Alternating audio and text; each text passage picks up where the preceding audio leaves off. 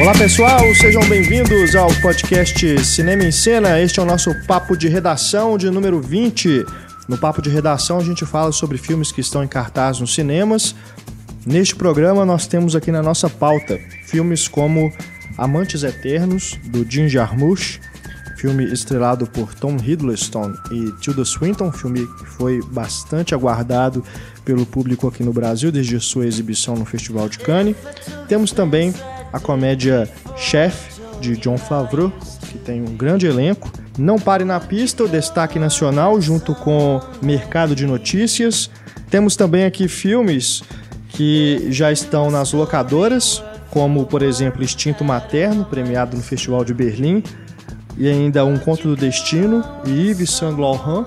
E na nossa sessão spoiler, que é onde a gente fala sobre os filmes sem é, guardar segredo, a gente fala inclusive sobre o final dos filmes, a gente guardou as Tartarugas Ninja, essa nova versão da adaptação da revista em quadrinhos que a gente já uh, comentou no podcast passado, que foi sobre os outros super-heróis que não são nem da Marvel nem da DC. A gente falou sobre os outros filmes da franquia, das tartarugas, e guardamos para o nosso papo de redação os comentários sobre este novo filme que é dirigido por Jonathan Liebesman e produzido por Michael Bay. Michael Bay de Transformers, né? Então a gente tem esses filmes para comentarmos neste programa. Participando do nosso papo de redação, junto comigo, Renato Silveira, editor do Cinema em Cena, nossos redatores Antônio Tinoco. Olá. E Stefânia Amaral. E? E mais uma vez conosco, nosso parceiro aqui do Papo de Redação, Marcelo Seabra. Olá, pessoal. Do blog O Pipoqueiro. O Muito Pipoqueiro. obrigado. Não deixem de visitá-lo, né? Tem que fazer o jabá. Isso. Mais uma vez aqui conosco, valeu Marcelo. E no finalzinho do programa a gente ainda vai bater um papo com o Pablo, Pablo Vilaça, crítico diretor do Cinema em Cena, sobre os filmes que foram exibidos no Festival de Gramado. Ele esteve lá cobrindo a, a, o festival para o Cinema em Cena e a gente vai bater um papo com ele para ele dizer aí o que a gente pode esperar dos filmes que foram premiados e outros que ele gostou, que certamente chegarão aos cinemas nos próximos meses.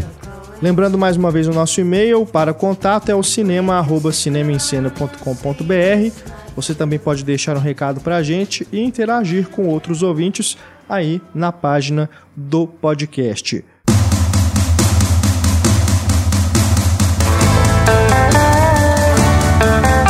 Vamos começar então o nosso debate.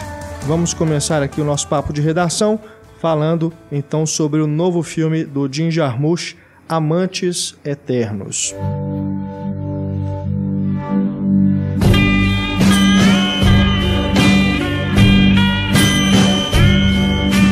Este filme, Only, Left, Only Lovers Left Alive, né? O título é, original bem mais interessante do que essa tradução genérica que arrumaram aqui no Brasil. E a gente trabalha com o título original tanto tempo para Pois depois é. vir um título nacional e a gente tem que se acostumar, né? Então a gente Né? continua entre a gente chamando ele pelo título original, né? Amantes Eternos, uma coisa tão, né? Genérica. né uma coisa tão assim. Confundível com Amores Eternos, com tanto de coisa Tantos eterna. outros Parece um filmes, né? romancezinho barato, né? Sim, Pois você, é. nem quer assistir se você escuta só o título, né? Você fala, o que, que É. é isso? Filme romântico. Pois é, e não não é nada disso, né? Um filme de vampiros, vampiros que não tem nada a ver com a modinha aí de crepúsculo, né? Não tem ninguém que brilha no sol. né? A tem- tradição, não, não não te dá vergonha de assistir e gostar de vampiro. né? né? Mas ainda assim são vampiros que não são exatamente aqueles vampiros lá do Conde Drácula, né? Aqueles vampiros clássicos mesmo, né? Eles mantêm as características, né? De, de serem é, sugadores de sangue, né? Dependerem do sangue, né? É, se protegem do sol e tudo, mas eles têm características né, próprias, né? Uma, uma versão mais moderna, vamos dizer. Hipster. Versão hipster. Underground, eu diria. Tá mais pra deprê, né? É. e a palavra vampiro não é mencionada nenhuma vez no filme. E eu Pois gostaria é. de não saber também quando eu fui assistir. Eu queria descobrir ao longo da, da aventura, assim, que eles eram vampiros. Seria mais bacana, assim. É. Não vamos, né, falar spoilers, lógico, sobre esse filme. Os spoilers são guardados para o final do programa com as Tartarugas Ninja. Mas falando sobre Amantes Eternos, temos ali. É, a, a, se você ler a sinopse do filme, né, você sabe que tem uma irmã né, da personagem da Tilda Swinton que ela vai aparecer em algum momento e vai causar algum transtorno, mas demora até bastante para ela aparecer, né? Para a trama realmente que tá ali na sinopse, você que vai ver o filme pela sinopse, é, você pode até ficar né, esperando, mas não acontece nada nesse filme, né? É. é. as coisas são um pouquinho devagar, né? Eu acho que isso é até interessante porque dá para construir bem, né, os personagens.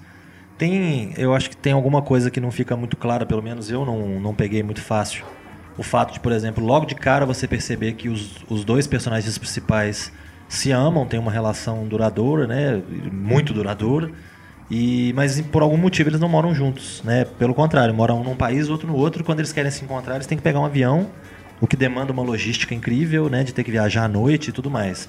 Isso é uma coisa que não fica muito clara. Não sei se talvez pelo fato de serem um casal que já convive há tantos anos ou séculos, se eles preferiram, né, dar um pouco de espaço um para o outro e é. morarem em lugares diferentes, né? E deram muito espaço, né? Continente de espaço. Para mim, Detroit e Tanger, assim, é mais um elemento de oposição, assim, aquela coisa dos opostos se atraem. É perfeito a, a Eva ser toda tons pastel. Apesar de ter muita atitude, ela é muito o branco, claro, e, e, o holístico. E ele já é o gótico, o escuro, né? Ali o negro. E os dois se encaixam perfeitamente. Então, assim, essa distância cultural foi para mim um elemento de estilo no filme mesmo. Assim. Quase um yin yang, né? Sim, exatamente. Tem até uma cena bonita deles na cama, né? Como se formando mesmo. Isso. O símbolo, né? E o vinil rodando, daquela ideia de ciclo, assim, então. É. é a, o comecinho do filme, Sim. né? É muito bonito, né? Aquele plano, né? Começa rodando, dá ideia mesmo. Até mesmo da passagem do tempo, né? Uhum. Porque a, a, câmera vai girando no sentido horário até parar. Uhum. Tem, tem uma relação também que você pode fazer com pró, a própria condição dos vampiros, né? De serem criaturas até certo ponto imortais. Uhum. Né? É mais um, um, ciclo na vida deles. Assim. Eles estão no terceiro ou quarto casamento e vão se encontrar de novo. Eles podem dar esse distanciamento. Eles, se eles se cuidarem, eles vão viver para sempre. Então, às vezes, até saudável pro casal. Grandes diretores né, já dão cartão de visita logo no começo do filme. Né? Eu acho que é o caso aqui do de Armouche, que ao longo do filme também vai construir planos memoráveis eu acho que esse é um dos filmes que acho que se os últimos aí, pelo menos os dois últimos é, passaram mais batido. E esse eu acho que tem tudo para entrar aí no hall dos grandes filmes dele, né? Dos que são mais lembrados, como Trem Mistério, Down by Law, né? Que, falando de título, né? Down by Law. Flores Partidas. Até que tem a ver, né? Mas mesmo assim é estranho. As referências literárias também, são qualquer pessoa apaixonada por literatura morre, né? Porque ela lê em todas as línguas e tal. Tem, eles têm livros na casa inteira, a decoração é muito funcional, assim. E, e, os quadros também, que remetem a várias figuras da arte, da ciência. Os nomes que eles usam nos passaportes, Sim, né? É, que é. remete ao Gatsby. Do, do... Dédalus, as, as referências deles, de que teriam sido eles, né, que criaram certas obras de arte. É. E outros levaram a fama. É, o, o Merlo, na verdade, ele, ele foi coautor do Hamlet com Shakespeare. Eu fiquei um pouco em dúvida com isso também.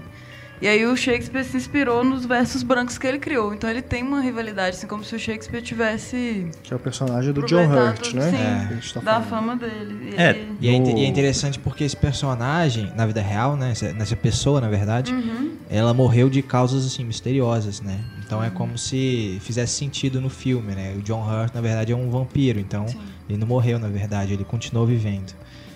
E tem uma história dele que é a trágica história do Dr. Fausto. Por isso que o personagem médico é o Dr. Fausto. Aí tem várias brincadeiras, né? Doutor, é, Doctor Strange Love, que remete ao Kubrick. Tem Dr. Caligari, que ele fala que, ele, que o aquele moço do laboratório zoou ele. Então a referência é infinita, assim. Até na hora que ele entrega o sangue, ele fala Type O negativo. Aí você lembra da banda. Então, assim. é, e é até interessante que ninguém perceba as referências que eles usam, que faz, tem a ver com o, o tema do filme, né? Uhum. que é como que a, a, a humanidade está emburrecendo, né, Sim. de certa é. forma. Os zumbis, né? É. e eles fazem, o filme faz esse contraponto através dos dois vampiros com a menina, né?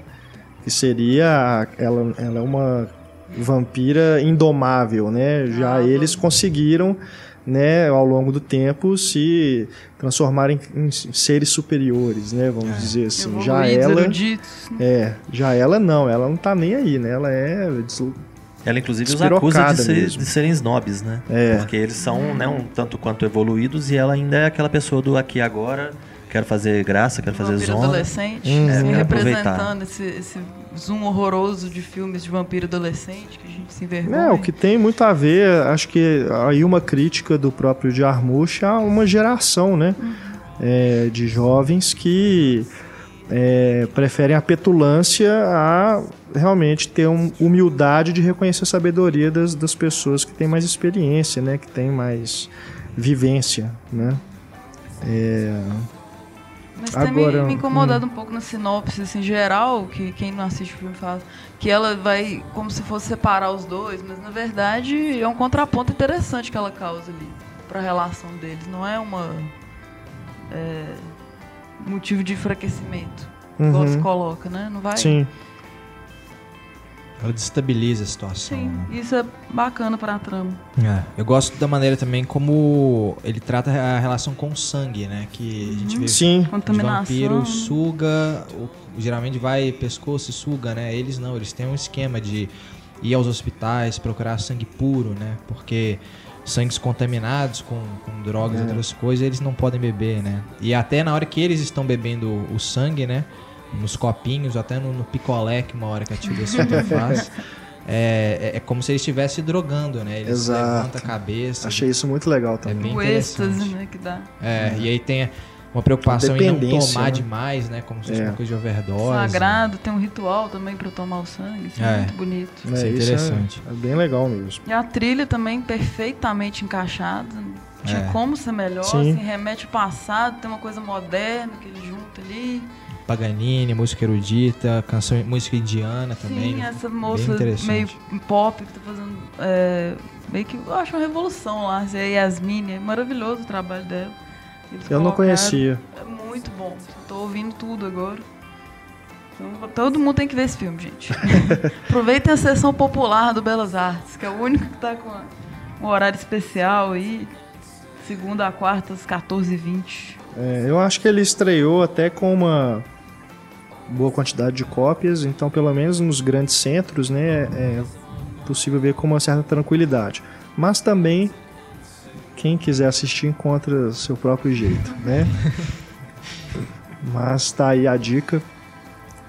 O Amantes Eternos, então, do Jim Jarmusch. A, a menina, a gente não falou o nome do, dos outros atores, né? A menina. Mia Wasikowska. A prima é a Mia Wasikowska. Isso. Alice do País das Maravilhas. É. E o rapaz, que é o fornecedor, né? É o Anton Yelchin, né? O, o Star russo Trek, do Star né? Trek, né? Entre vários outros Chekhov. papéis. É um elenco bem bacana. Realmente, Amantes Eternos, então, está aí para vocês. Também em cartaz, a comédia Chef. Gente de zona, una vez más, homenagem com John Favreau dirigindo, escrevendo, Estrelando. atuando, produzindo, cozinhando. o John Favreau que depois fez esse filme depois de uma série de blockbusters, né? Interessante ele ter feito um filme mais modesto, apesar do grande elenco, né? Mas você não tem ali um Homem de Ferro, nem Cowboys e Aliens, coisas do tipo. Me lembrou é, o início da carreira dele, né? Quando ele fez o Swingers, Swingers, que é um filme muito legal, que ele não dirigiu, só escreveu e estrelou, direção do Doug Liman, mas é bem bacana. ele fez um outro filme com o Vince Vaughn também, né? Que é o um amigo dele de longa data. Isso. Que é um crime desorganizado. Eu, eu, inclusive, vi uma entrevista do John Favreau recentemente, no lançamento do Chefe, falando que essa foi exatamente a proposta dele. Que depois de dirigir dois Homens de Ferro, né, pra Marvel, dirigiu Cowboys e Aliens, que também, né, uma qualidade discutível, mas é um blockbuster, né? É um filme de grande orçamento. Eu até gosto, cara. Ah, eu, é, sinceramente... Achei bem, bem legal, assim, dentro da, das limitações, né? Mas não achei ruim, não. E agora ele. Passou recentemente, inclusive, né, na televisão aberta. Não, não. É, revi algumas partes, ainda, ainda acho bem bacana. É, e agora ele voltou, né, a, essas, a essas raízes, querendo fazer um filme menor para poder fugir um pouquinho dos grandes orçamentos, tentar se divertir um pouquinho. E eu acho que acaba que é um filme bacana, né? O Chefe é um filme que é engraçado, é um filme que é, não é assim uma comédia, né? Não é engraçado de você dar risada, mas é um filme interessante, é um filme que tem situações legais, tem uma relação de pai e filho e tudo. E no fim das contas, eu acho que ele faz exatamente o que o crítico de, de comida, né, do, do blog, critica ele no filme. Porque o, o que dá início ao filme é o fato dele ser um chefe de um restaurante prestigiado, ele recebe uma crítica que ele não recebe muito bem, e acaba batendo boca né, com, com o crítico que faz a crítica, e isso faz com que a vida dele mude. E o crítico acusa ele exatamente de fazer uma coisa que fica sempre num lugar comum. Né? Ele, não, ele não assume nenhum risco, ele não, né, não, não faz nada de diferente, não faz nada demais. Ele passa a vida inteira ali, parece que o restaurante há 10 anos oferece o mesmo cardápio, as mesmas comidas, e as pessoas estão acostumadas, ficam felizes de ir lá comer a mesma coisa de sempre, e assim a gente vai vivendo. E é mais ou menos esse filme, né? Não é um filme que vai desagradar ninguém, eu acredito. É um filme que é, é bacana, é um filme que você acaba de assistir e fala, ah, bonitinho, né? Mas não é um filme que assume nenhum risco, não é um filme que faz nada de diferente do que já foi feito milhões de vezes. É. Não gostei da atriz que ele escolheu. Assim, achei ah, Sofia Vergara? artificial demais. Ah, ela, mas ela é péssima, né? Ela é péssima, sempre Qualquer foi. lugar, né? Quando ela ganha prêmio de, de comédia de televisão pelaquela série Modern Family, eu, eu fico sem entender como que é possível, É, porque ela consegue ser simplesmente linda. não gosto. né? Mas, Mas ela, ela é é muito ruim. artificial. Assim, É. Me incomoda. eu, eu vou dizer que nem bonito eu acho. ela. Ah, isso Mas- Ela é bonita, mas ela tá com uma produção assim per- Gosto impecável demais, muito certinho, muito assim, dondoca. Não, isso me irritou no filme profundamente. Mas só isso, o resto é divertido. Assim, é aquela. é, tem uma compilação que o menino faz de vídeos com o pai, que, eu achei emocionante, inclusive, a cena que ele olha pra isso. E bacana. Eu É, acho que o- filme voa baixo, né? Realmente, eu acho que ele tinha que ter investido mais nas situações dramáticas, assim, porque parece que tudo ao redor dele é, é sensacional, assim. A ex-esposa dele é a Sofia Vergara e, tipo assim, ainda gosta dele e trata ele super bem. O filho ama ele com toda a paixão, só quer ficar do lado dele. Apesar né, dele não ser um pai muito presente. É, não, o problema tá sempre nele. Ele, ele fica com a menina mais linda do restaurante que ele, que ele trabalhava, que é a Scarlett Johansson.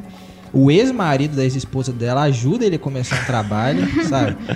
Agora, tudo conspirando. É, tudo conspira pra ele realmente perceber que o problema de tudo era ele, saca? Ele que tava ali acomodado naquele emprego dele e que precisou de encarar uma situação limite pra começar o trabalho dele, né? No caminhão, né, de comida vendendo com o amigo dele. Acho que é uma situação limite, mas a mensagem é positiva, assim, é tipo é, se você está acomodado com o seu trabalho, mesmo que pareça arriscado, procure uma, procure sair dessa, né? Será que não é nem uma, coisa meio autobiográfica do Favreau, não? Porque você for imaginar, ele também tá cercado de, de pessoas né, do alto escalão, assim, todas pessoas ótimas de trabalhar e tudo. Não é à toa que ele trouxe dois, dois grandes astros pro elenco do filme, que são amigos dele, né? O Downey Jr. e a Scarlett Johansson, né? Dois Vingadores, né? É. É, eu acho que o, essa questão de dele ter que sair do, da zona de conforto dele, né? Que a gente discutiu alguns programas atrás, o Kill Your Darlings, né? Então você tem que partir para uma coisa nova. Isso é uma coisa bacana do, do filme, né? De mostrar que a pessoa não teve medo às vezes. Tudo bem que foi, né? Num momento de, né? Ele não parou para pensar. Foi uma coisa impetuosa ali que acabou mudando a vida dele e ele não teve muita opção. Então ele acabou buscando essa novidade por, também por falta de opção. Mas isso é uma, uma coisa bacana e eu acho que uma outra coisa bacana também de, de né, uma discussão que o filme pode dar início é essa questão do, da relação crítico e criticado, que eu acho que é, é bacana, porque você tem a figura do Oliver Platt, que realmente escreve uma coisa bem né, maliciosa sobre o, a, a refeição, mas que no fim das contas, não sei se não- talvez não fosse, não era a intenção dele, por exemplo, acabar com a carreira do cara ou qualquer coisa desse tipo. Ele queria às vezes, não sei, da, da forma dele, não sei se é a mais interessante, mas realmente dar uma sacudida e é o que acontece. Então, se for olhar por esse lado, a, a crítica que o cara recebe realmente dá essa sacudida nele. Uhum. E isso é uma coisa que é benéfica, porque se você for considerar a forma de cozinhar do chefe uma arte, né? Como um diretor dirige um filme ou né, alguém escreve um livro, alguma coisa desse tipo. Ratatouille. Né? É, exatamente. É. Então, se isso é a arte dele, ele deu uma chacoalhada e ele voltou, ele recuperou ali o, né, o princípio, o que, que levou ele para aquela arte. Então, isso é uma coisa bacana também, é uma influência que a crítica tem na arte, né? Uma coisa ajuda a outra de alguma forma. É. E o, se o John Favreau é o diretor, o Dustin Hoffman, que é o chefe do restaurante, é o produtor, né? Como se fosse aquele cara que também controlando o trabalho, tentando controlar o trabalho do diretor, né? Fornecendo dinheiro, mas querendo é, dar um caminho ali pro diretor fazer o que ele quer, né? Eu também acho, acho interessante. Dustin Hoffman, inclusive, eu achei ele meio no piloto automático. Não sei se teve essa impressão também. É, parece que deram as falas para ele logo do, do, lado de fora da cozinha, né? É. E ele já entrou na cozinha tentando lembrar o que, que ele tinha que falar. Achei meio deslocado no papel. Ele abre a boca e começa a falar do nada, assim. É. Parece que ele não pensou duas vezes, sei lá. E, e a Scarlett e o Downey Jr. também estão mais para fazer nome, né? Porque eles não fazem muita diferença no, na trama em si. Por isso outras pessoas. O papel do Downey Jr., inclusive, é bem dúbio, né? Porque... Ele é o Tony Stark, né? Eu não sei, eu achei ele mais afetado, né? É, eu achei ele bem mais afetado do que o Tony Stark. Para ser o ex-marido da Sofia Vergara, eu acho que já sei a causa do divórcio. e o John Leguizamo, vocês vão usar ele, não? Ah, o John Leguizamo, ele... Não sei, ele é um cara que ele é, ele é bacana. É, ele é ruim, né? Ele é, ele é meio caricato. É, ele é caricato sempre, ele é exagerado, ele parece que tá rindo no meio do, do, do, papel que ele tá fazendo. Mas ele é uma figura carismática, né? Ele é um é. cara legal. E eu acho que a trilha sonora também funcionou bacana. Uhum. Com a cena cubana. da caveirinha também foi bem legal, a letra, ela cantando pra ele, assim, dançando. É, é tem, tem Sexual Healing do Marvin Sexual Gaye. Healing, o cover sensacional, Não, né? Muito legal. É eu, fiquei, eu fiquei assim, com aquela sensação de que eu conheço essa música, mas que música que é essa? Até vi uma parte mais característica que deu pra reconhecer. É muito bacana mesmo Até trilha. na trilha e na, no fato de ser a cozinha, me lembrou muito Soul Kitchen. Assim, acho que ele ah. tentou ser muito Soul Kitchen, o Soul Kitchen é melhor, mas tudo bem. Nossa, Soul Kit é ótimo. Soul né? Kit é excelente, Muito né? É, essa questão da trilha sonora eu acho que agrega, agrega bastante e ajuda essa questão do que eu mencionei há pouco tempo do lugar comum também, né? Porque é uma coisa segura de se fazer. Você põe todo mundo dentro do carro, por exemplo, né? não importa onde, mas todo mundo junto, cantando uma música, aquele momento, né, amigão, tipo, um olhando pro Quase outro. Quase famosos. É, né, vários filmes com mais ou menos sucesso utilizam né, dessa nessa prática de botar as pessoas juntas. Eu me lembro, por exemplo, daquele de um dramalhão forçado até o talo, que é aquele lado a lado, Stepmom. Ah, sim. Com a Julia Roberts, né? Ain't no mountain high. É, as crianças começam a cantar, todo mundo junto começa a cantar. Ei, que festa, nossa vida é tão legal, vamos pôr isso no Facebook, né? É. E é uma coisa que às vezes enerva, né? Eu acho que a trilha sonora do chefe é muito bacana mesmo. Essa questão do, deles estarem sempre envolvidos com essa com, esse, com essas tradições cubanas, né, com o sanduíche, né, os cubanos que eles fazem e tudo. Claro que deveria ter esse tipo de música, né? Um, não sei se seria mais um jazz latino ou um mambo, o que diabo que é aquilo. Mas é realmente muito bacana. Só acho um exagero essa questão dessas cenas onde, né, põe a família feliz para cantar junto e. Lembrei de meu, o casamento do meu melhor amigo. Ah. Cantando no restaurante, é, tem do isso nada. É. A Little Prayer for You. Vira um musical. É. Eu, para falar a verdade, lembrei mais do Guardiões da Galáxia, né? Que chega naquela cena que eles mesmos percebem, né? Ah, estamos todo mundo aqui é. em pé, em rodinha, que coisa ridícula, é. né? Parece que eles mesmos estão rindo deles mesmos. Só que nesse, nesse caso eles se levam a sério, né? É. Então isso fica um pouquinho além, né, do, do que deveria. É, e essas músicas acabam virando hits de, ou se já eram, voltam a ser hits, ou se nunca foram, se tornam hits, né? E o, o, final do filme, inclusive, né? Depois que o filme acaba, que, que vai, vai subir no letreiro, ainda continua tocando música, mostrando os personagens e tudo. Do menino. É, e eu acho assim, a música realmente acaba tomando um papel de protagonista no filme, né? Então acaba que parece que ela é mais importante do que o resto do filme. Fizemos um, um filme para ser divertido e por isso socamos música legal nele. Então a trilha realmente é bacana, mas não sei se talvez o uso tenha sido mais interessante. No, você falou do Guardiões da Galáxia, a cena com o Groot pequenininho dançando Jackson 5 é meio é, isso, né? É isso, é, Porque tem uma hora que ele para, né? Que ele vê que o outro tá olhando para ele, né? O ele... outro personagem, ele para, assim. Então é uma coisa meio metalinguística também. É mais uma piada do filme, né? É. E dentro daquele universo funciona, né? Pois é, e uma cena que tá no final do filme, a Marvel já divulgou aí na internet, né? É. A cena incompleta, então já nem tem mais segredo o negócio. Pra mim, eles deviam associar esse filme com o Dia dos Pais. Teria que ter lançado antes, fazer umas promoções, porque é muito legal um menino ver isso com o pai e tal. Ele É. Dá uma, uns puxão de orelha no menino, faz o menino trabalhar, porque eles são playboy criado com aquela mãe, né? Então foi bom o pai doidão aparecer e mostrar um outro lado para ele mais trabalhador, assim. Então, é um filme do Dia dos Pais. Ou seja, toda Família. dondoca gostosona, linda, maravilhosa, deveria casar com um cara, né? Mais pé no chão, cabeça Tatuado. pra dar um contraponto pro filho, né? Bom. É. É uma boa coisa que você falou. É. Ele aprende a ser pai realmente, né? E eu acho engraçado que no início tem uma montagem bem rápida, assim, de, como se fosse um dia, assim, como se tivesse. Isso, a montanha russa, o cinema. Montanha russa, cinema dois rápido, segundos, dois segundos, é. assim, como se fosse a mesma coisa, já viveu aquilo, né? Tô cumprindo se... meu papel, né? É, cumprindo pai. papel só. É, é até uma então... discussão interessante que eles têm dentro de casa, né? Que o pai acha que um dia divertido com o filho é levar ele no cinema, levar ele pra montanha russa, é. levar ele para fazer um tanto de coisa pra ele não ter tempo de pensar. E para o menino não, o conceito de um dia legal é ficar com meu pai em casa fazendo nada. Tanto conversando. que o vídeo que ele faz é isso, também é um segundo de cada cena. Achei isso muito interessante, mostrar um segundo montanha-russa, um segundo é, cinema. Só que para o menino ele fez um, um, vídeo com 50 segundos e só um momento trabalhando com o pai. E aí que ele vê o que, que realmente o menino valoriza. É, pelas isso. próprias expressões é. dos personagens você nota, né? Em qual que ele está se divertindo, em qual que ele está só cumprindo uma tabela Sim. ali, né? E como curiosidade, nessa cena do cinema, ele tá vendo o Homem de Ferro 2 no cinema. que dá pra ouvir rapidamente o barulho do propulsor do Nossa. Homem de Ferro. Bom, e falando de relação pai-filho, eu vou falar agora sobre o filme nacional que entrou em cartaz, que é o Não Pare na Pista. A melhor história de Paulo Coelho. Coelho. Eu acredito. Né? Sem ter visto o filme ainda, eu acredito. Porque pois é. o Raul Seixas pode ser que seja melhor mesmo, né? Talvez Haters. É, não, inclusive o ator que faz o Raul Seixas, que é o Luci Ferreira, acho que é o nome, Lute Ferreira, não sei como é que é a pronúncia. Excelente ator. Excelente ator como o Raul né? Seixas. Se fizessem uma, um filme sobre a Raul Seixas, por favor, escalem esse cara, porque realmente fez uma interpretação bem, bem parecida é, no mesmo. No trailer, pra mim, o filme era do Raul Seixas mesmo. É, porque usa as que músicas é do Raul, é. né? Que o Paulo Coelho ajudou a escrever, hum. né?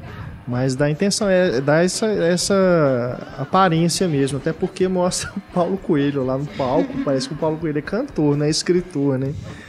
Mas ele, mas o filme, eu falei que tem relação de pai e filho porque o filme acaba sendo mais sobre isso. Talvez essa seja a melhor história do Paulo Coelho, a relação dele com o pai. Não é a grande parte do filme, mas uma parte fundamental. É, porque na adolescência dele, quando ele ainda queria, né, ainda não, não era um escritor, não tinha começado a desenvolver esse lado dele, o pai muito é, repressor, não, não queria esse futuro para o filho, queria que ele trabalhasse, fosse um, um, funcionário público, né, algo do tipo, ou alguma dessas profissões mais tradicionais, e é, reprimia o, realmente os desejos, os anseios do filho ao ponto de colocá-lo em instituições psiquiátricas, né? Ele foi submetido a tratamento de choque, enfim. É, aí isso, isso é, é mostrado no filme. Mas aí você tem ao longo do filme essa questão sempre presente, né? Como que o, o, o pai não aceitava o, o, filho, o que o filho queria fazer, e depois que o Paulo Coelho al, al, alcança né, um, um sucesso a esse momento de redenção. Só que falando assim, parece que o filme é até linear, uma, uma narrativa tradicional, mas não, é, ele vai e volta no tempo o tempo todo né? Vai e volta nas décadas, anos 60, anos 80 e a atual década. E para mim o grande problema do filme é esse, ele ficar realmente alternando é, na cronologia, porque eu entendo que a intenção do roteiro da Carolina Cocho é fazer parecer que o, o Paulo Coelho não passou só por uma crise né, na juventude. Ele convive com uma crise existencial aí regularmente. Ele faz aquele caminho lá de Santiago da Compostela, né? Fez isso lá nos anos 80, volta a fazer depois mais velho, aos 60 anos, Então é algo com que ele convive, que eu entendo que seja quem trabalha com criatividade seja realmente algo comum ter essas crises, né, esses lapsos, esses bloqueios. Né? No caso dele, acho que é até algo mais profundo, não é só relacionado à criatividade, não. Então acho que a intenção era fazer isso, mostrar realmente que ele vive é, em crise. Só que a impressão que o filme passa é que ele não saiu do lugar, porque como ele fica indo e voltando o tempo todo, parece que ele não foi não evoluiu como, como artista. Tá talvez só se repetindo, né? É, talvez não tenha evoluído, né? é, a obra dele é muito criticada com razão, não né? É, é, eu concordo com as críticas, eu não, não gosto nada, mas isso não me impediu de ter é, tido interesse de ver o filme, porque é como eu disse o, em relação ao filme que essa menina escreveu no, no início da carreira dela, o Dois Filhos de Francisco. Não gosto de Zezé de Camargo e Luciano. O filme é bom. Mas o filme é bom, me surpreendeu. Acho que assim, até na segunda metade, depois que eles ficam adultos, dá uma caída, né? Mas Enquanto era dois filhos de Francisco, era são... bom. Quando vira a história de Zezé de Camargo e é, Luciano, aí fica... Exato. É uma... Aí fica Exato. E vira uma coisa meio malhação, né? Até porque tem um ator de malhação, né? Mas é, quando eles são crianças é um filme fabuloso. É, e, e, curioso também que no, nesses dois filhos de Francisco, o ator que faz o, o Luciano depois veio a ser o Renato Russo. É. E agora a gente tem um Gonzaguinha vivendo Paulo Coelho, né? Então o pessoal tá. Não é só nos filmes Exato. americanos que isso acontece. Né? Exatamente. E o, quem faz o, o ator que você mencionou é o Júlio Andrade. Né? Ele faz o Paulo Coelho é, já ali, já um jovem adulto e também aos 60 anos, sob uma pesada maquiagem, que eu, não, eu realmente eu não sabia que era ele. Só depois, durante o filme, que eu fui olhando para aquele cara e falei assim, gente, pessoa estranha, né? Os olhos, assim, a testa meio emborrachada. Porque não parece nada que é o Júlio Andrade. Você conhece o Júlio Andrade, você, você lembra dele com aquela barba, né? E tudo, ele tá sempre mais ou menos com o mesmo visual, seja na televisão, nos filmes, é, e nesse filme também. Então, você realmente ele, ele some dentro da maquiagem. É um, um trabalho bem bacana, mas não deixa de causar um estranhamento. Não parece que é uma pessoa, uma pessoa normal, né? Porque da, da, da, nas expressões, assim, perto do olho, principalmente, você percebe uma coisa meio emborrachada que é da maquiagem, né? Que usam, né? Do, não sei qual é o nome do material que usaram nesse caso mas você, depois de um certo tempo você começa a perceber que realmente é uma maquiagem. Mas ficou realmente surpreendente, transformou completamente o Júlio Andrade. Pode dar um efeito às vezes de botox, né? Quem sabe? Isso depois a gente pode comentar sobre a Megan Fox no Tartarugas Ninja. Porque realmente aquela menina é brincadeira o que ela fez com a cara dela. Agora, voltando aqui ao Não Pare na Pista, né? Mas outra coisa que me desapontou também no filme, além dessa questão das idas e vindas na cronologia, é que ele passa muito rápido também por alguns momentos né, da carreira dele. Inclusive a parceria com Raul Seixas surge no momento e de repente, até assim, o momento que eles estão conversando e aí eles têm ideia de uma música e tal, são uma coisa tão Parece que força a entrada do Raul na vida do, do Paulo Coelho, alguma é, coisa até, assim. Até o momento da composição mesmo. Não, não, é crível que eles, tipo, ah, eles inventaram a música daquele jeito, tão fácil assim. Sabe? Porque é daquela coisa, certos mitos, assim, acho que não merecem você desmistificar. Sabe? Eu me lembro daquele filme do Beethoven com a Diane Kruger. Acho que é o Segredo, Segredo de, de, Beethoven. Beethoven com Ed Harris. Eu nunca queria ser. Sério, depois de ver aquele filme, eu falei, eu nunca ter sabido como que criou a nona sinfonia. Porque meio que desencanta o negócio, né? É. Então acho que tem certas coisas que é melhor assim, se a pessoa não tiver um cuidado para mostrar como que foi, né? Então é melhor não, não, não fazer. Aqui nesse caso era melhor nem ter feito mesmo, não. E a parte também que ele se envolve com ocultismo e tudo, é uma coisa que também passa assim, é muito rápido, né? É como se fosse um, mais um episódio da vida dele e ficou só por isso mesmo. Não, não teve uma grande importância como eu, pelo menos, imaginava que que tivesse, né, na, no processo dele de criar o, os livros, né, e tudo. Mas enfim. É, eu sempre tive a impressão de que, por tudo que eu li, assisti ou ouvi, que o Paulo Coelho tinha meio que pegado um pouquinho de carona na, na, na, fama do Raul Seixas, né? Porque ficou amigo, disse que ajudou a criar uma música aqui, outra ali, alguma coisa desse tipo. Acabou que isso ajudou ele um pouquinho no início da carreira dele, até ele conseguir andar com as próprias pernas, né? De virar um escritor famoso e tal. Eu acho que no documentário do Raul. O início, né, fim, meio. a parceria dos dois é, inclusive com o depoimento do próprio Paulo Coelho, fica é, Mais claro. mais bem explicado. Né? É, é um filme bem legal, inclusive, né? Do, esse do Raul Seixas. Bem mais completo. É, que também, se você for pensar é, na trajetória do Raul, é bem semelhante com a do Paulo Coelho também. A origem dele, né? Como que ele se tornou um cantor e tudo, tudo que ele trabalhou, né? Mas depois, é claro que o, o fim é bem mais trágico, né? Aliás, é trágico, né? Do Paulo Coelho não tem tragédia nenhuma. O cara, pelo contrário... Pelo contrário, tá vivendo lá no né, tá exterior, vivendo sucessos olhando pro Brasil aí. de longe e metendo pau. tem coluna, né? Acho que é no G1, né? Tem uma coluna dele toda semana, enfim. Eu, eu nem me preocupo de ler, não, mas eu, como eu entro no G1, tá lá no, na capa, né? O nome dele. dispensável o trabalho dele. Pois é, o Alquimista tem um projeto de fazer o filme tem muito tempo, né? Era o Lawrence Fishburne, né, que tava É. envolvido até onde eu vi. Mas nunca saiu do papel, né? Isso é um dos projetos de, né, Marcelo Seaba trabalhava no Cinema e Cena. É verdade, é. Tem muito tempo. Agora, teve o 11 Minutos, é que foi adaptado, né? Com o filme com a Sarah Michelle Gellar. Verônica decide Verônica morrer. decide morrer, Verônica decide morrer. né? Mas o 11 Minutos acho que tem um projeto também, que eu lembro que a gente publicou no Cinema e Cena. Ela deve ter gostado, né, de fazer autoajuda, né? Às vezes deu uma reviravolta na carreira dela, né? É. Não, e o filme, esse filme também, o Não Pare na Pista, ele fica destacando aquelas frases, né, icônicas, né, do Paulo Coelho o tempo todo. Ai, meu Deus. O tempo todo. Serve como mote, assim, pra ele mesmo, pra vida dele mesmo. Ele Raul, se, toca Raul. Ele se autoajudou. o tempo todo. É difícil. Mas não, não diria que é um filme ruim, não. Mas deixa a desejar mesmo. Acho que ele peca justamente pelo roteiro. Se fosse construído de uma forma mais tradicional, acho que ele se beneficiaria. Não precisava de, de ter feito essa bagunça né, na, na narrativa, não. É, outro, outro filme nacional que eu gostaria de comentar aqui no, no programa, esse recomendando, recomendando fortemente, inclusive, é o Mercado de Notícias, documentário feito pelo Jorge Furtado sobre jornalismo.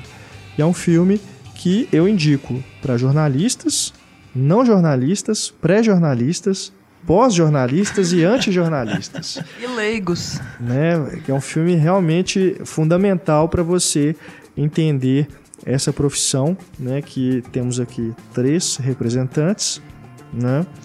É, e que ultimamente tem vivido uma crise, né? Não só de mercado, mas também ideológica. E é o filme que realmente coloca as coisas no- nos eixos. Estreou aí no circuito muito limitado, mas ainda está em cartaz, inclusive aqui em Belo Horizonte, no Belas Artes, com horários inclusive mais acessíveis agora. Mas se não estiver disponível na sua cidade, no site oficial do filme, o mercadodenoticias.com.br, você pode ver todas as entrevistas com os jornalistas que o Jorge Furtado convidou na íntegra e também a peça O Mercado de Notícias que ele encenou para o filme, né? Essa no filme ele intercala as entrevistas com trechos da peça. E acaba que é isso que você perde, né? Você vendo só o material pelo site, você perde justamente o que faz o filme, que é a montagem, que é justamente o que o Jorge Furtado domina muito bem, né? A gente já observou aí nos filmes dele desde o Ilha das Flores. Então você perde isso, perde um efeito de humor, inclusive, do, do filme que ele obtém na montagem. Mas o conteúdo todo das entrevistas, que são muito boas, está disponível, está todo disponível aí no site. As entrevistas são bem longas, inclusive. É, dá para ficar bem inteirado aí se você não conseguir assistir ao filme, ou pelo menos né, até ele chegar em DVD. Falando em DVD, né, vamos falar agora sobre alguns destaques de filmes que passaram batido aí no cinema, já estão disponíveis nas locadoras. Um deles é Instinto Materno, Molti mari e fiumi attraverserò dentro la tua terra. filme romeno que foi premiado no Festival de Berlim do ano passado. 2013, com Urso de Ouro. Exatamente. Uau. Instinto Materno, que agora eu vou tentar pronunciar o nome, Positia copilului. É né? tipo isso. Positia Exatamente. copilului. Child's Pose, o título em inglês. É, esse- o título o- em romeno é impossível, né? Eu não consigo. Eu já tô treinada já, positivo, copilulu, positivo. E, e aí significa isso, eu joguei no tradutor. É posição da criança. Child's Ah, pose. sim. Que seria assim uma, sei lá, Então a talvez. tradução pro inglês, pelo É, menos, foi Isso. Aí fidedigna. é, talvez a criança no útero materno, né? Daí instinto É. materno. O diretor é o Kalim Peter Wetzel. Até que não é tão Cabuloso. complicado quanto outros romenos, né? É. Dessa geração. Mas então, Instinto Materno. Que E o roteirista é o Rasvan Assim. Radulesco, que fez Ah. o. Show de nomes difíceis. Fez o Quatro Meses, Três Semanas, Dois Dias, que é um Ah, filme sim. que eu acho sensacional. Gosto demais. Palma de Ouro, inclusive. é bem, bem incômodo, né? Um filme realmente incômodo, bem pesado. É. Já esse nem tanto. Né? É. Ele é incômodo, bem incômodo. Eu- Instinto nem Materno, mas eu nem achei tanto. muito incômodo. Eu, eu me incomodei mais no sentido de não conseguir me é, apegar à protagonista, porque geralmente nessas situações o filme ele trata de um acidente automobilístico em que o motorista provavelmente estava acima da velocidade permitida e atingiu uma criança, né, um pré-adolescente, não sei, e aí houve essa fatalidade. É, e você acompanha o tempo todo a mãe tentando salvar a pele do filme, ela, do filho, né? Ela é uma advogada é, e tem uma relação conturbada com o filho, né? Apesar disso tudo, de ter essa relação problemática, ela tenta salvá-lo de todas as formas. Mas aqui, nesse tipo de situação na vida real, você tende a ficar do lado da vítima, né? Principalmente quem não anda de carro, né? Quem, quem não tem utiliza mais, né? Quem é mais pedestre do que motorista, tende realmente a ficar do lado da vítima. Nesse, ca... Nesse caso eu também fiquei, cara, do, do filme, entendeu? Eu, eu, eu fiquei contra o tempo todo. A, a- protagonista, a mulher e o filho. Então acho eu, me é incomodou. crítica, né? Pois é, me incomodou muito, assim, no sentido de não conseguir eh, me envolver. É, não, eu achei ele Sabe? indigesto em tudo, assim. É, é uma cena da vida mesmo. Parecia que eu tava lá com essas pessoas e tal, e, e assistindo, porque é muito naturalista. É, né? Vocês têm que ver ela no mão, banheiro né? e tal. E, ah, meu Deus, pra Exato. quê? Não é um- isso pra mim não é, quase não é um filme, assim, quase que é uma outra experiência. Que, aliás, é o que me incomoda também, a câmera na mão. Porque tem determinados diretores que usam isso como desculpa para não, porque não sabem enquadrar um filme.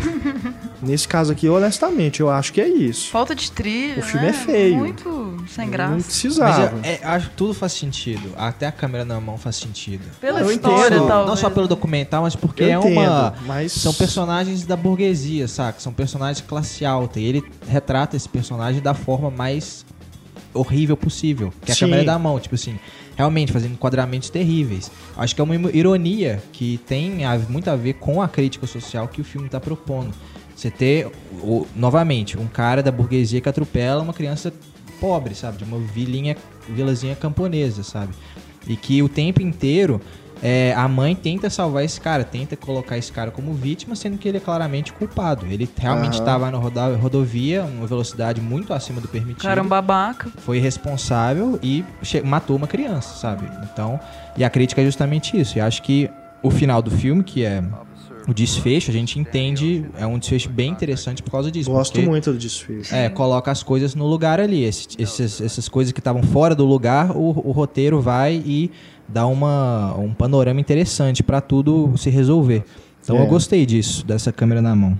E no É, final. não, eu essa- entendo, eu é. entendo o- o- a intenção, entendo a razão, mas não sei, a câmera na mão tem sido tão usada nesses filmes principalmente que de- não sei. Eu também não eu acho que é um filme pra você gostar, é um tá filme pra você refletir mesmo, assim, você, você, Eu consigo ver esse filme de uma outra É, forma. você pensar na relação, não só do acidente, mas da, da mãe e filho, que geralmente é uma coisa já difícil, e o tanto que a mãe é sugada por ele, insiste, apesar de ser uma droga a relação, tá, continua lá, então é pra você se sentir mal mesmo, que É. tudo é feito assim, eu acho. O filho odeia a mãe, né? A É. gente não, não tem. não sabe exatamente porquê, né? O filme deixa isso um pouco aberto, tem algumas pistas assim. Mas o filho realmente ele odeia a mãe e a mãe insiste em tentar continuar controlando esse filho, dominando esse filho. E esse acidente é uma oportunidade que ela fica até quase contente, né? Porque é a É. oportunidade que o filho tá frágil, tá precisando de ajuda e é aí que ela entra tentando é, entrar na vida de novo dele, né? E aí, novamente, vem a crítica social, porque tem uma cena muito interessante que ela conversando com a doméstica da casa dela, né? Todo aquele papel de autoridade dela, de classe alta, tentando saber como que tá a vida dele, do filho, né? Porque a doméstica também trabalha na casa do filho. Então, ela realmente tenta controlar. Tem até uma, uma questão de complexo de Édipo ali, uhum. dela massageando o, o, filho sem camisa. Então, acho que o destaque do filme realmente é esse, assim, essa dinâmica que vai tendo ao longo do filme entre a mãe e o filho, que para mim a atuação dela é muito boa, da Luminita Giorgio, que também tá no 4 meses, 3 semanas e 2 dias. É. Agora, eu gostei no filme o fato dele lidar mais com questões morais, né, da, da, da, relação dela com o filho e da situação que eles estão vivendo ali por causa desse acidente, do que simplesmente colocar um jogo de culpa e inocência. É, né, a respeito do que aconteceu, da fatalidade. Então, com isso eu achei bem interessante. O discurso com a esposa dele também é bem grotesco e contribui nesse sentido de tudo que a gente falou, assim. Do filho com a. Não, da mãe com a esposa ah, tá. dele. É, Entendi. não deixei claro, assim, que, que é, é que também mais é uma... naturalista, parece real. Assim. É, que também é uma relação conturbada, né? Uhum. Quase com um ciúme ali realmente da, da esposa que tem acesso total ao filho. Uhum. Eu gostei, eu, eu acho um bom, é, filme, bom filme, acho que tem que ser conferido, né? Venceu Sim. o Urso de Ouro. Mas concordo, Renato, realmente não tem o impacto de um quatro, quatro meses, três semanas, dois dias. É. é um que me fugiu o nome agora, o Sr. La Lazarus. Sim. Que é o. É, o nome completo eu não lembro, mas é, é Senhor Lazarus. Isso, que assim. também foi escrito pelo Rasvan Radulesco. É. Eu gosto muito de um também chama Polícia Adjetivo. Muito bom também. É. Também entra nessa linha policial, que não é policial, não é. é exatamente um filme policial, né? Mas tem uma coisa ali por trás, né? De, que envolve a polícia, envolve um crime é uma fase do cinema romeno que é realmente bem interessante de acompanhar. Uhum. Marcelo Seabra também tem comentários sobre filmes que estão nas locadoras. Exatamente. Eu tive a oportunidade de conferir nesse fim de semana dois filmes que passaram pelos cinemas, mas que por algum motivo, por acaso, eu acabei não conseguindo conferir. E agora eles estão disponíveis no mercado de home video. Um deles é Um Conto do Destino, que eu acho que inclusive não foi muito bem recebido na época. Então acabou é, ficando. Malhado, totalmente. É. Eu lembro que os comentários quando estreou era o primeiro filme ruim do ano. tipo, o primeiro pior filme do ano. Ele foi lançado no início do ano, em fevereiro, é, mais ou menos. E, e, talvez por isso ele tenha ficado pouco tempo, né? Ele passou rapidamente por, pelos cinemas. E realmente ele é um filme que ele não consegue se decidir onde que ele fica. Porque, por exemplo, eu me lembrei de um filme que eu vi no começo do ano, que é a Espuma dos Dias, que é um filme que né, se passa num, num universo né, um pouco exagerado, fantasioso, que tem tem ali surrealista. uma é surrealista né tem uma razão de ser e ele tem uma lógica interna né apesar de que no meio do caminho ele se perde vira um dramalhão mas ele tem uma lógica e esse filme o conto do destino as coisas parecem acontecer da cabeça do autor né do livro que originou o filme então você não tem muito uma lógica, você não tem um porquê, o que está acontecendo ali, por que razão. As próprias falas do filme, muitas vezes, elas colocam que não tem que ter uma razão. Parece que aquilo ali, o próprio filme está corroborando a teoria de que não, as coisas não tem que ter um motivo para ser. Paulo Coelho que escreveu o livro. Podia ter sido, né? Mas realmente é um filme difícil de, de aguentar. Tem né, uma, uma, tem algumas boas atuações, o elenco é bacana, né? Tem o Colin Farrell, que é o, o protagonista. O vilão principal é o Russell Crowe. Eles têm né, uma dinâmica meio esquisita ali, de meio pai-filho, porque um criou o outro. Um é o, o chefão do crime e o outro é um ladrãozinho. Então, parece que um tem uma, essa, essa relação, essa coisa com o outro. E meio que, né, a gente tá falando do Guardiões da Galáxia, né? Meio que o Peter Quill com, com o outro saqueador lá. Mas ele. Aí o cara magicamente conhece uma menina, magicamente os dois se apaixonam e tudo é muito magicamente aqui, magicamente ali. E no fim das contas você termina de ver o filme sem saber nem o que que, o que, que você estava vendo, né? O que, que, que foi aquilo ali, né? Por que, que aconteceu aquilo ali? De onde que surgiu aquilo ali? Que diabo é aquele cavalo voador? Né? Então, tem, eles Cara, tentam dar, eles tentam é. dar algumas explicações rasteiras para uma coisa aqui ou para uma coisa ali, mas as coisas realmente não batem, não se justificam. É. E aí chega no final do filme você pensa que poderia ter visto um filme melhor, né? Ou outra coisa qualquer. curioso para ver esse filme. É, eu não, não achei que foi uma, uma experiência muito interessante, muito válida, não. E é aquele negócio, né? A gente Curiosidade mórbida, né? É, e a gente acaba pensando assim, não poxa. É que eu quero, não, mas eu tô curioso pra ver. E tem, tem um elenco bacana. Tem o Will né? Smith em qual papel? Tem o Will Smith, né? Como. né, uma, digamos que ele é uma referência do vilão, né? E que mais cedo ou mais tarde ele é chamado assim, de qualquer jeito, assim, né? Como que ampassando assim. Ah, não sei o que, Lúcifer. e aí você fala, ah, então quer dizer que aquele cara que tava conversando com o vilão o tempo todo era o próprio, né? Ah. Então Mas é... é... igual a gente falou do John Favreau também, esse filme, né? O Akiva Goldsman chamou os amigos para fazer, né? Porque é. tem Paul Bettany, tem, tem Jennifer Connelly, tem Jennifer que Connelly, Mente Brilhante. Tem William Hurt. Tem, é, pois tem é, o tem Will um Smith fez o Eu Sou a Lenda, né? Que ele escreveu, produziu. É, é acaba que é um amontoado é, de gente famosa amigos ali. dele. Chama atenção a um rosto aqui, um rosto ali, mas realmente o filme não se sustenta. E aí você fica pensando, né? Que diabos o Colin Farrell tá fazendo da carreira dele, né? E o Russell Crowe também. Talvez eles tenham feito isso como um favor para um amigo. Mas eu acho que esse tipo de coisa pode sair cara, né? Pois é. Então eles deveriam escolher melhor, deveriam mudar de agente ou ler melhor os roteiros antes de aceitar, alguma coisa assim. E o outro filme que eu assisti que já tem um Mas resultado... Mas é só, só, só um comentário. Ah. É o tipo da coisa assim, o roteirista o roteirista que ganhou o Oscar, né? Que ele ganhou o Oscar, foi pelo Mente Brilhante, né? É, e aí ao mesmo tempo ele é o cara que escreveu Batman e Robin, né? Pois é, ele é, ele é esquizofrênico, é, né? Ele tem a altos carreira e baixos dele é, gigantescos. É. Aí Picos ele surge com um projeto pessoal, assim, para vender pro estúdio, o que, que ele faz? Ó, tem um monte de atores aqui que estão interessados em fazer. Olha só esse elenco aqui. Aí o estúdio aprova, dá a grana pro cara, paga o salário dos atores todos, todo mundo fica feliz. É, mas esse tipo né? de amizade Menos tende a gente, né, que tem que ver o filme. Poderia ficar feliz mais todo mundo. Né? É, esse tipo de amizade tende a ir pro espaço, porque se você vai contando com a amizade, vai colocando seus amigos em rascadas, uma hora eles param de atender o telefone, né? Pois é. É difícil.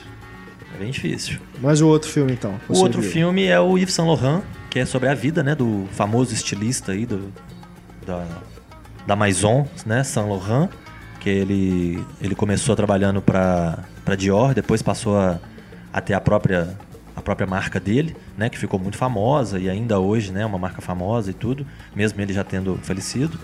E é um filme mais interessante, é um filme que mostra várias facetas do, do, do protagonista, mostra a relação conturbada que ele teve com o parceiro né, de longa vida dele, que é o Pierre Berger.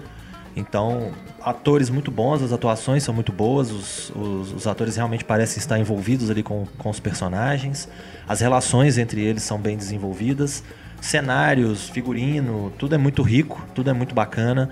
Eu acredito que eles devem ter tido um trabalho fantástico, porque eles mostram os vários desfiles que o Yves Saint Laurent coordenou para a marca dele e eles provavelmente tiveram que recriar todos esses, esse figurino, né? Porque não sei, né? não posso estar falando bobagem, mas eu acredito que mesmo. tecido apodrece com o tempo, né? Por mais que você tenha um museu e tudo, para você poder usar a roupa, para você né, vestir na medida dos atores e tudo. É, mesmo que tivesse preservado, eles não iam tirar lá é, museu. É. Na hora de fazer a prova, eles não iam cortar os peças originais. Então, realmente, né, deu, deve ter dado um trabalho do cão para poder fazer o, todo o figurino de novo.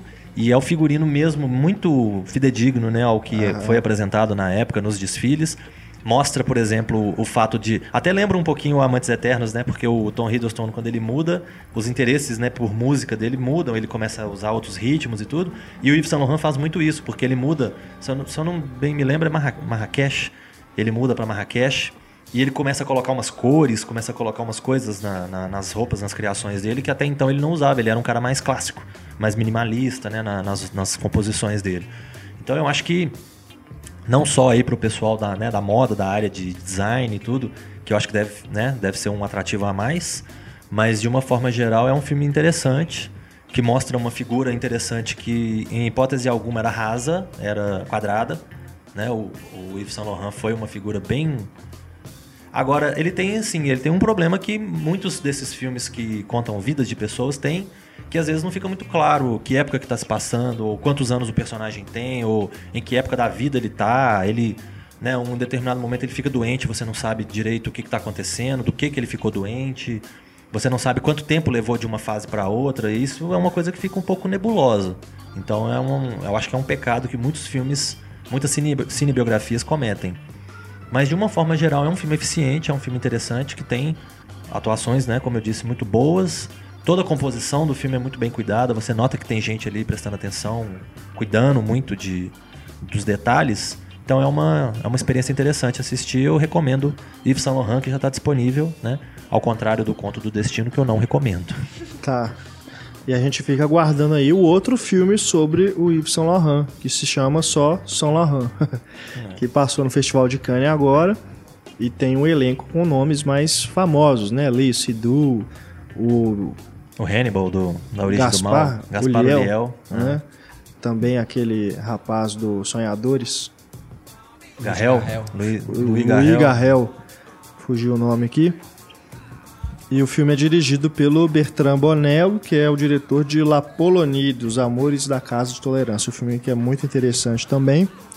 É, fica aí então a dica para esperarmos, né? Esse filme não sei se já tem a data de lançamento aqui pro Brasil, mas certamente deve passar aí nos festivais agora, setembro, outubro, né? Festival do Rio, Mostra de São Paulo. Fica então a dica.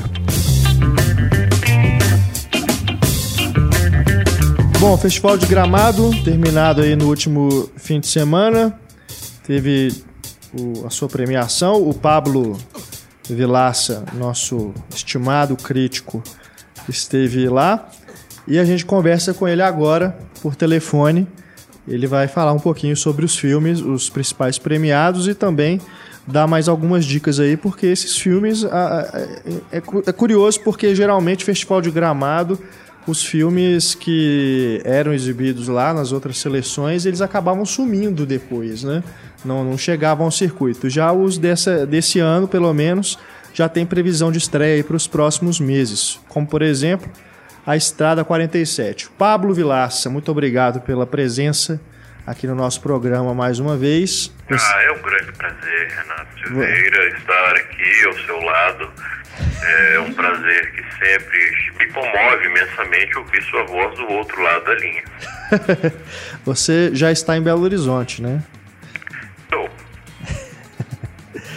Então, A Estrada 47, que é um filme de guerra, né? Se passa na Segunda Guerra. E você já publicou a crítica lá, mas fala um pouquinho pra gente. Merecido o prêmio de melhor filme?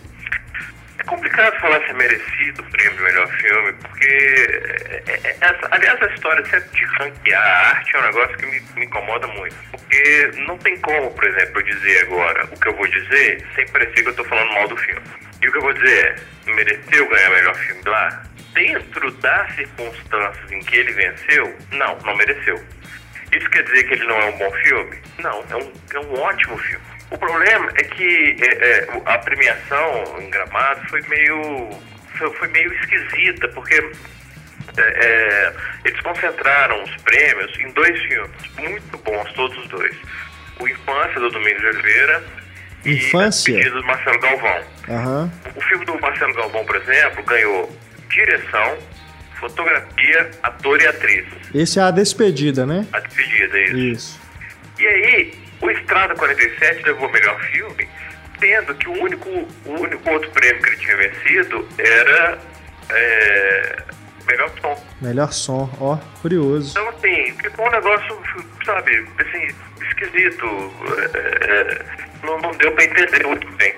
É, então, assim, eu não posso dizer que ele mereceu dentro da circunstância, porque, por exemplo, eu acho A Despedida um filme absolutamente maravilhoso. É, mas é um ótimo filme, A Estrada 47. É um filme que me surpreendeu porque é um filme que se passa, é um filme de guerra, né, como você falou, é um filme de guerra, é um filme de Segunda Guerra. E, e primeiro, só aí já é difícil você ver um filme brasileiro que é um filme sobre Segunda Guerra que se passa na, na Europa, no inverno europeu, e é protagonizado por brasileiros. É uma história real, é uma história muito bem contada, é um filme eh, com elenco internacional. Você tem. Aliás, para quem está assistindo The Strain, eh, essa série baseada nos livros do Guilherme Del Toro, Sim. é, um dos, dos vilões da série, que é o alemão, ele tá no filme, ele faz um papel no filme muito bom. Ah, legal. Samuel. É, e, enfim, é um, é um ótimo filme, eu gostei muito do filme. É um filme que tem um elenco muito forte. É bacana, por exemplo, você ver o Daniel de Oliveira, porque ele é, se você para pra pensar, Daniel de Oliveira e tal, é o mais conhecido do elenco, com certeza ele vai ser o protagonista. Eu teria até dúvida se ele é o protagonista do filme ou não. É, ele é o narrador do filme, o que é uma boa dica de que ele realmente é o protagonista, né? É. Mas ele é um personagem extremamente fragilizado. Ele é um personagem, primeiro, amedrontado, ele tem medo de, de- da- do confronto, da guerra. Ele tem, um, ele tem um rancor imenso do pai por estar ali por imposição do pai quase. É, então ele não é um personagem dominante. Ele é um protagonista sim, mas ele não é um personagem dominante. O Júlio Andrade também faz, eh, eh, faz um personagem que é um, é um- é um tenente, mas é um tenente que não é respeitado por ninguém da- da- do, do pelotão. O Togum faz o sargento, o, o Francisco Gaspar, se não me engano, é o nome, faz o Piauí. É um elenco muito bacana em que todos eles têm importância similar. É, e é um drama, é um estudo de personagem, é um road movie, é um filme de guerra e ele combina tudo isso muito bem. É um, é um ótimo filme, de verdade, é um ótimo filme. Então eu não posso dizer assim, ó, o, prêmio de melhor filme gramado é, foi, um, foi um prêmio absurdo. Não, não foi absurdo. Dentro da circunstância que ele foi dado, ele me pareceu meio ilógico, mas não, não é um prêmio injusto. Entendi. Você daria o, o Kikito de melhor filme pra qual filme? Eu, é, eu acho que eu daria pra Despedida. Eu, eu acho que Despedida é um filme mais completo, assim. É, é, como, aliás, a própria premiação reconheceu ao dar prêmio de direção, de ator, atriz, fotografia, que eu nem acho que é o que merecia. Fotografia eu teria dado pra melhor fotografia. É, aí sim, é o que é curioso. Eu acho a fotografia, por exemplo, da Estrada 47 tecnicamente superior à do Despedida. É. Mas eu teria dado, por exemplo, o prêmio de fotografia para o filme do Alceu Valença, que é a fotografia do Luiz Abramo, A Luneta do Tempo, que é uma fotografia absolutamente espetacular. Que é curioso, é, né? E é um outro filme que eu amei profundamente, A Pois Luneta do é. Tempo. O Alceu Valença dirigindo o Mas filme. Eu acho que mais redondinho assim. O, o filme mexeu muito comigo, a Despedida. A Despedida é um filme que. é, eu até escrevi na época, na época, foi semana passada. É, no, no dia que eu vi o filme, eu fiz uma coisa que eu, em 20 anos de carreira eu nunca tinha feito. É, acabou o filme, eu escrevi um bilhetinho no meu caderno de anotação, fui lá no Marcelo Galvão com o diretor, entreguei o bilhete e fui embora. É, porque eu não tinha condição nem de falar nada com ele, porque eu ia chorar. Então, assim, é difícil de falar. Eu, eu achei a despedida muito linda, muito linda. Você assistiu ao filme anterior dele, o Colegas? Não, não assisti. Que ganhou, né, o, o Festival de Gramado de 2012, né, como melhor Ganhou, filme. ganhou. É porque esse filme ele foi muito questionado, né, sobre o, o uso dos atores, né, que tem síndrome de Down, se não, não seria uma exploração, enfim. É, não, eu não acho Mas, assim, eu não enfim. vi o filme, então eu não posso falar. Tô É, eu também não vi, não- Santos. não- Aliás, não- igual o Silvio Não vou entrar nessa discussão. É, mas eu não, não- então não posso falar. O que eu posso dizer é que eu acabei tomando, e aliás até a razão pela qual eu não vi o filme, é, eu achei um, eu tomei um pouco de antipatia do filme em função daquela campanha do champanhe. Exato, é. sabe? É, que eu até achei bonitinha no começo, mas aí depois ela começou a me soar muito, realmente assim, como uma exploração.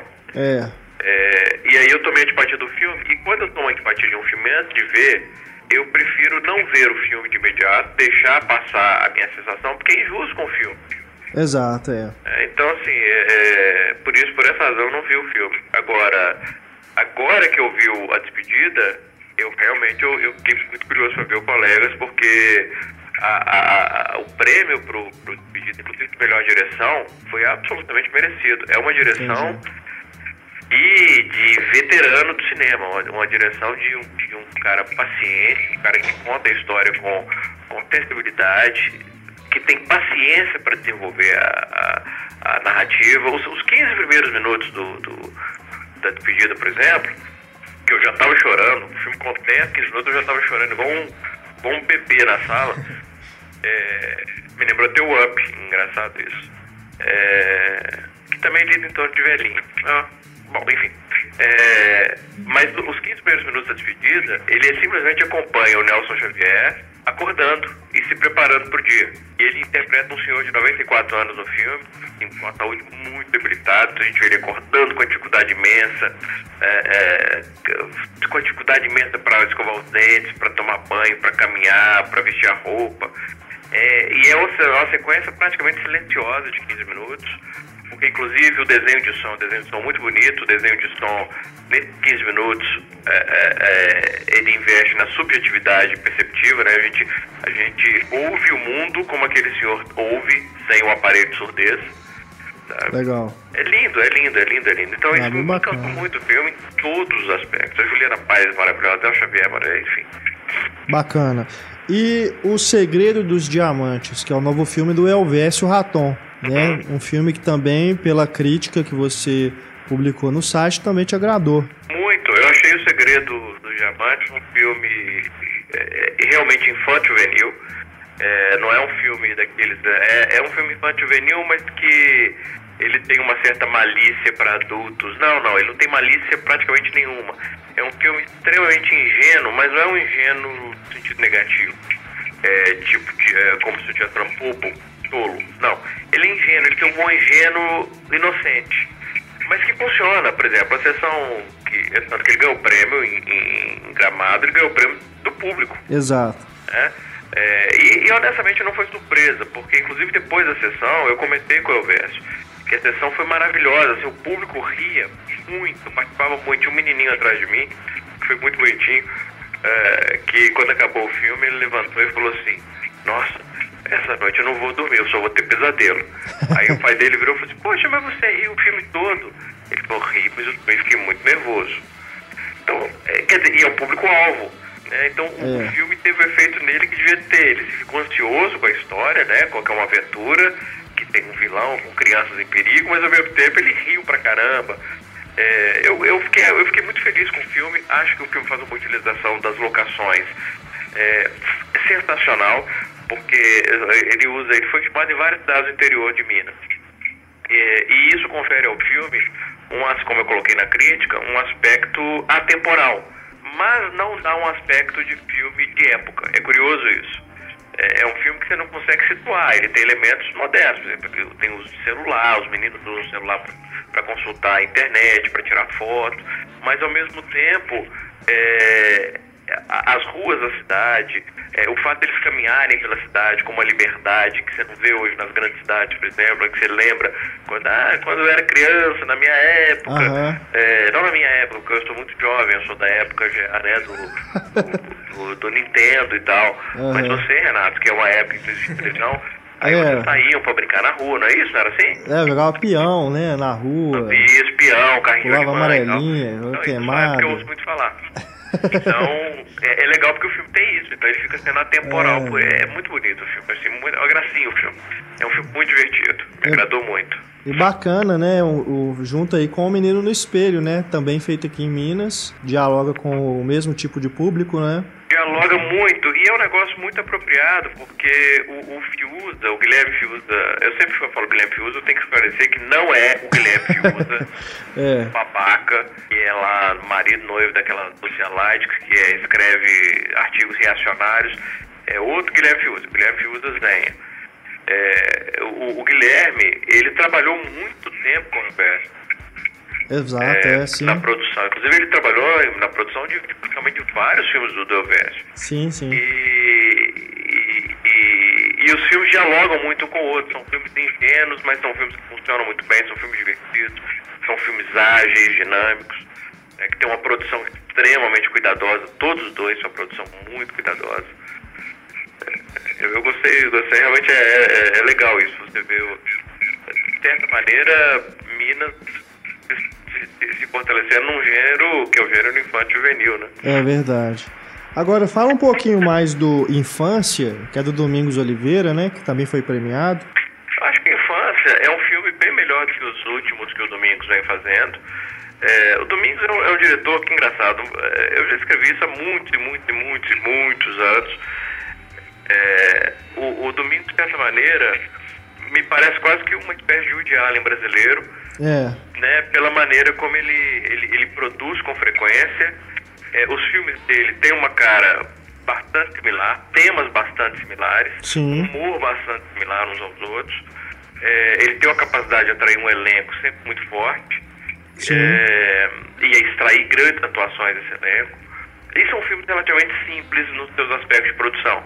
né? São filmes quase que você pode dizer filmes de, de personagem e tal. O Infância, e, claro, tem a irregularidade dos últimos anos, que também é similar. O Infância é um filme que eu gostei muito. Eu acho que a fotografia do filme é uma fotografia mal cuidada. É, em boa parte do filme, me incomodou muito a fotografia, porque me pareceu aquela fotografia no que o digital tem de pior, que é quando parece vídeo. Sim, sim. É, hoje, quer dizer, hoje, hoje todo mundo filma em digital. Você finaliza película e tal, mas ninguém filma em película mais. É, principalmente no Brasil. É, mas você não precisa que o filme tenha uma cara de, de, de vídeo. Ao contrário, o digital hoje ele evoluiu bastante, você não precisa ter essa, esse aspecto de né, tão com a fotografia lavada, as cores cores têm vida. E o filme do Domingos, infelizmente, tem isso. Visualmente falando, você precisa se acostumar. Assim, com, com meia hora, 40 de filme, você começa a esquecer que aquela fotografia tão, tão ruim. É ruim, não tem outra palavra. Agora, o roteiro é um roteiro muito bacana, porque ele conta um dia na vida de uma família. é, e, e você passa a conhecer todos aqueles personagens naquele espaço um dia. Você conhece a dinâmica entre os personagens. Os personagens são personagens são complexos, que ao mesmo tempo que você ri de um personagem, você odeia aquele personagem. É, as atuações são absolutamente espetaculares. É, Paulo Betti está excepcional no filme. Fernanda Montenegro é sempre genial, mas nesse filme ela tem alguns momentos que são particularmente brilhantes. É, é um filme que é extremamente divertido, você ri muito ao longo do filme, mas tem momentos dramáticos fortes. Tem um plano que é um plano, longo plano num jardim, que deve durar, não sei, deve durar pelo menos uns 10 minutos ou mais, em que a câmera vai acompanhando uma série de. vai acompanhando um personagem enquanto ele vem, aí para na conversa com ele, depois o personagem se afasta, volta. Então é um plano muito longo e, e que os atores dão conta, que seguram aquele plano e ele não soa, não soa teatral nem nada. É, então tem elementos muito fortes, eu gostei muito do filme. É, a fotografia, como eu disse, me incomodou muito, mas é um, é um, é um ótimo filme, eu gostei bastante. Bacana. Agora, Pablo, você fez parte do júri dos Não, antes, curtas-metragens. antes, antes né? de falar do júri, deixa Sim. eu só falar sobre um outro filme, Fala, fala. que é o filme do Alceu Valença. Isso, isso, a gente falou rapidamente, pode, pode o falar filme mais. do Alceu Valença, pra mim, foi talvez... Foram dois filmes que me surpreenderam muito em, em Gramado. O, o filme do Alceu Valença, A Lorena do Tempo, e um outro filme chamado Sinfonia da Necrópole. É, deixa eu falar rapidinho da Sinfonia da Necrópole. Sinfonia da Necrópole surpreendeu porque é um filme, é muito cedo, porque é um conceito assim, primeiro que é um musical, é, assim como o do Alceu Valença, de certa maneira, também é um musical. Mas ele é um musical que se passa num cemitério, que tem zumbis, de certa maneira, numa sequência com zumbis, inclusive. Tipo A Noiva Cadáver? Como é que é? Thriller. Thriller do Michael Jackson. É, é, é engraçado. É, não, não sei se, se- De certa maneira lembra um pouquinho, mas assim, é, é mais melancólico, né? Aham. Mas, é, é, no- no- no- o objetivo ali nem é fazer medo, é, é ser mais triste é, e tal. É um filme muito engraçado, muito engraçado, você ri muito ao longo do filme. Os atores são excelentes. Eu gostei demais, assim, esse filme pra mim foi uma surpresa assim, imensa, imensa, imensa. Eu, eu, tenho, eu torço muito para que ele esteja bem lançado no Brasil e que as pessoas vão ver esse filme. Porque é, é- não é um filme comum mesmo, assim. E eu não digo isso nem pro Brasil, não. Ele não é um filme comum para cinematografia nenhuma. Não é um Entendi. filme que ninguém costuma fazer. É, super curioso mesmo. É, e é um filme que funciona muito bem, cara. Assim, eu fiquei muito feliz, muito, muito feliz com esse filme. Assim, eu saí sorrindo do filme, sabe? Aham, ele é dirigido Sinfonia da pela. Eu curti demais o filme. Ele é dirigido E o pela Juliana Rojas, me né? surpreendeu muito. Primeiro porque é um filme do Alceu Valença, pô, imagina. Onde é que eu ia pensar filme? O Aldir- o Alceu Valença dirigiu um filme. Pois é, é, E super a essa curioso. altura também. da vida dele, né? E o que é Aham. melhor, o filme é bom pra caralho. Como é que se chama o é filme? muito bom. O filme, pra começar, eu fiquei muito triste do filme ganhar melhor, é, perder, por exemplo. o- tem dois prêmios que eu teria dado pra ele sem hesitar duas vezes. Sem hesitar, que seria roteiro e fotografia. Como eu já falei da fotografia, né, do Luiz Abramo, que é maravilhosa, mas o roteiro, Renato, Antônio e Stefano, ele é em formato de cordel. É, deve os ser bem legal do filme são mesmo. rimados. O filme é, é- é- é como se fosse, eu até chamei na, na- no, no- Twitter, quando eu falei do, do filme, vou escrever sobre ele. No Twitter eu chamei o filme, quando eu tinha acabado de ver, eu chamei ele de filme cordel. É, legal. É, ele realmente ele é um similar a, a um- a um cordel em forma de, de, de- de película. É, é, é um filme, e aliás, uma experiência interessante, porque boa parte do filme, inclusive, se concentra em Lampião e Maria Bonita. E aí lá no meio do filme eu me dei conta que eu tava vendo um filme sobre Lampião e o Nelson Xavier tava na plateia. Ah, É, então É. foi, foi bacana, inclusive. aham. É, É, é, e o Irandir Santos faz o Lampião, a Erlila Guedes faz o, o- a Maria Bonita. É, mas o filme não é nem sobre eles especificamente. Isso que é bacana. A estrutura do filme é uma estrutura. Eu não quero contar porque eu quero que vocês vejam, mas é uma estrutura muito complexa. É, basicamente, é, o filme ele conta uma história e depois, de certa maneira, repete trechos dessa história em forma de farsa, de, de apresentação circense. É, é, falando assim, não, não faz jus. Não, explica. é, tem que ver, é um filme que você tem que ver, assim, é, pra, pra avaliar. Mas é um filme que tem uma direção extremamente enérgica, dinâmica. É um filme que tem atuações fabulosas, uma direção de arte impecável, é, tanto na recriação de época quanto o trabalho como nos figurinos, que é um figurinos excepcionais. O design de produção do filme como um todo é maravilhoso. A fotografia, como eu já falei, mon- a montagem, que a montagem é uma montagem é, primeiro que ela, ela faz jus à estrutura complexa do filme, segundo que é é um, é um, é um filme, é, como eu falei, com estrutura atípica, não é um filme que você pode dizer que ele é dividido em três atos, é, e a montagem faz uma, cria rimas visuais bacanas, e a direção do Alceu Valença, é, assim, é um filme, sinceramente, é um filme... Ele se chama fiquei A Luneta do também. Tempo, não é isso? A Luneta do Tempo, não é isso? A? Luneta do Tempo. Aliás, a curadoria do, de Gramado, é, eu suspeito pra falar porque eu, eu adoro o Rubens. É, mas assim, eu acho que não tem ninguém, mesmo quem, sei lá, quem deteste o Rubens pode questionar isso, porque é, ele é um, né, um dos curadores principais esse ano, como tem sido nos últimos dois anos, ele, a curadoria foi excepcional. É, foi assim, realmente, de todos os filmes brasileiros que passaram lá, só dois filmes realmente não me agradaram. é, e, e- e mesmo esses dois filmes eu até entendo por que, eles selecionaram. Mas, porra, foi foi uma curadoria muito boa. E os curtas? Pois é, os curtas também, uma curadoria excepcional é, do- de gramado, né? E o Rubens, são outros curadores. Foi uma curadoria, os filmes eram bastante, bastante variados em, em temática, em estilo, é, em abordagem narrativa, mas eram de modo geral muito bons. Tanto que nós dividimos os prêmios, assim. É, nenhum filme ganhou mais de dois prêmios. Certo. Porque seria injusto, não refletiria a riqueza dos filmes se, se a gente concentrasse os prêmios em um ou outro. E te digo que até que se a gente, por exemplo, desse vários prêmios para um ou outro filme, eu te garanto que aquele filme mereceria, porque realmente são filmes muito bons em vários aspectos.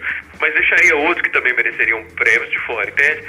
Então o que nós decidimos fazer foi, nenhum filme ganhou mais de duas estatuetas, e o filme que ganhou o melhor filme, ele só ganhou o melhor filme. Por que, que a gente não encarou isso como uma contradição, como por exemplo no caso do Estrada 47? Porque no caso do Estrada 47 dos longas, eles concentraram os prêmios em dois filmes.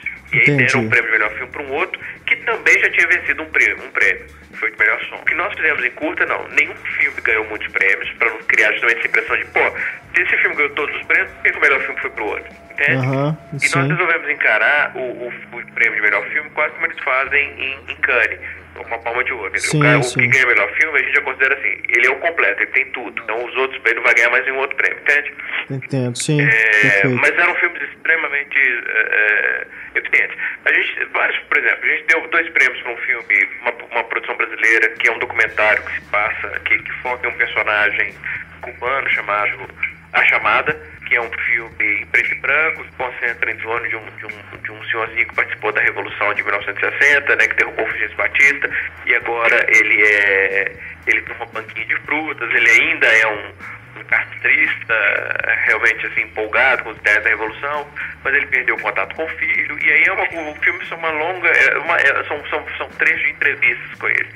E nós demos esse filme prêmio de melhor montagem, não, perdão, melhor fotografia e melhor direção. É, um outro filme que, eu, que, que agradou muito foi um filme, cham- uma animação chamado Coração do Príncipe, de um diretor chamado Caio Ryushi.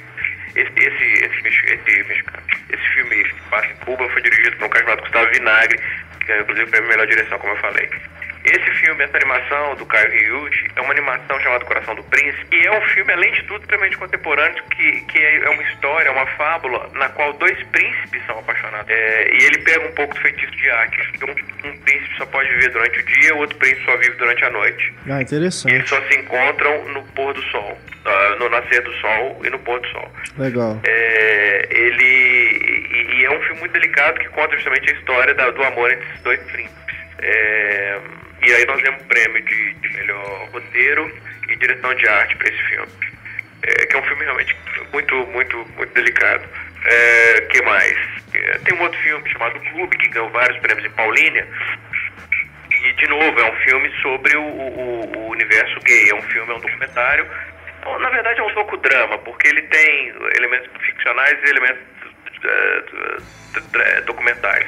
Que se passa num clube desses em que né, os, os, as divas elas se, eh, se vestem né, como, como divas, como cantoras e tal. São homens, obviamente, se vestindo como cantoras, mulheres e dublam música. É, é um filme divertido, mas é um filme também tocante. Nós demos para esse o prêmio especial do júri.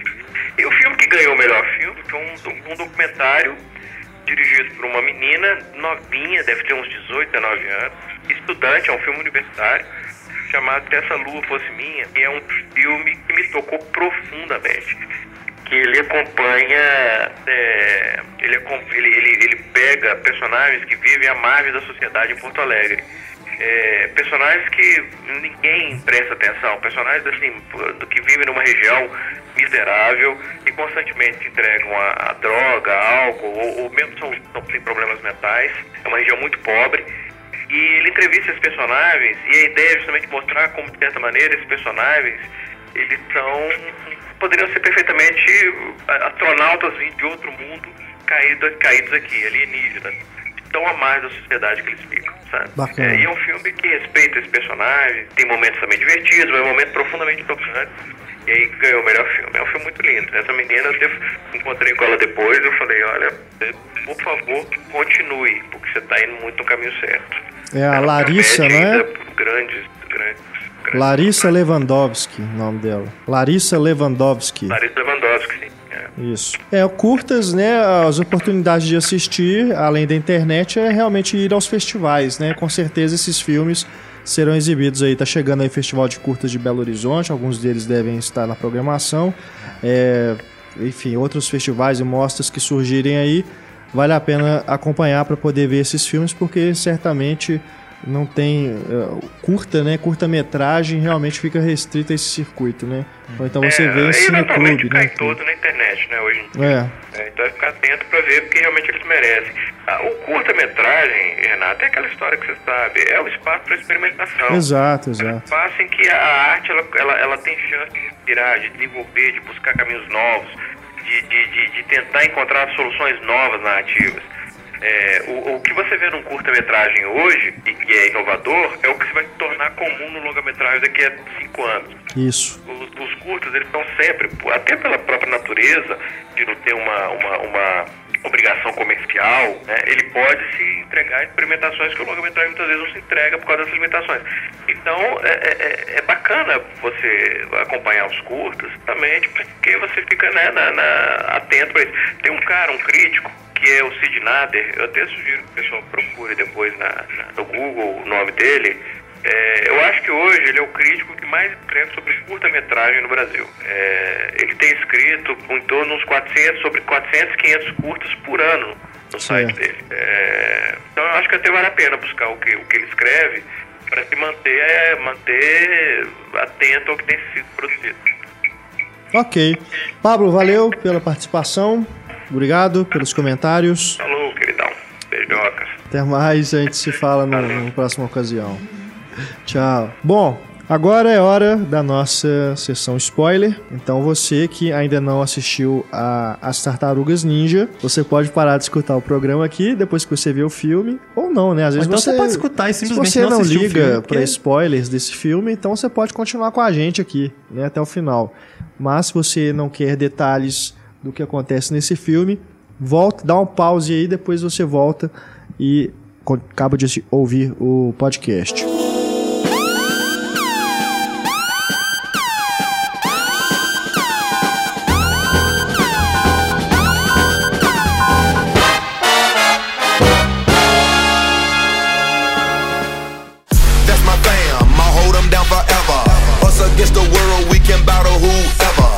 Tartarugas Ninja, dirigido por Jonathan Liebesman, Grande diretor. diretor de Fúria de Titãs 2. Fúria de Dois. Titãs 2 Massacre da Serra Elétrica, o início. e E, e, e. Ataque Batalha- a Batalha de Los Angeles. de Los né? Angeles, Isso. né? É. Tem um nome esquisito, né? Battle LA. É, Só filme fantástico. é. Só obra, assim, pra ser de analisada. autor, né? É Como autoral, é. É, mas ele é a melhor coisa do filme, se bobear. né? Esse Tartarugas Ninja, né? Porque pelo menos ele não é igual o Michael Bay. As cenas de ação, pelo menos, você consegue ver direitinho, né? Tem uns planos sequência e tal. São, são bem bacanas. Não, você não fica perdido, pelo menos, ali. né? É, e tem, a gente tem que ser justo, né? Eu acho que as Tartarugas Ninja não é tão ruim igual as pessoas às vezes, né? Eu acho que assim, quando eu vi que era produzido pelo Michael Bay, eu já esperava uma coisa muito pior. Eu esperava que ia ser Ah, uma é? catástrofe, Sim. né? E não é realmente uma catástrofe, não é algo que você fique com raiva, que você peça o dinheiro de volta ou qualquer coisa assim. É simplesmente um filme ruim. Eu não diria nem que é ruim, não. Eu acho que é um filme de ação dentro da média. A média, ultimamente, tá bem ruim, né? Tá pra baixo.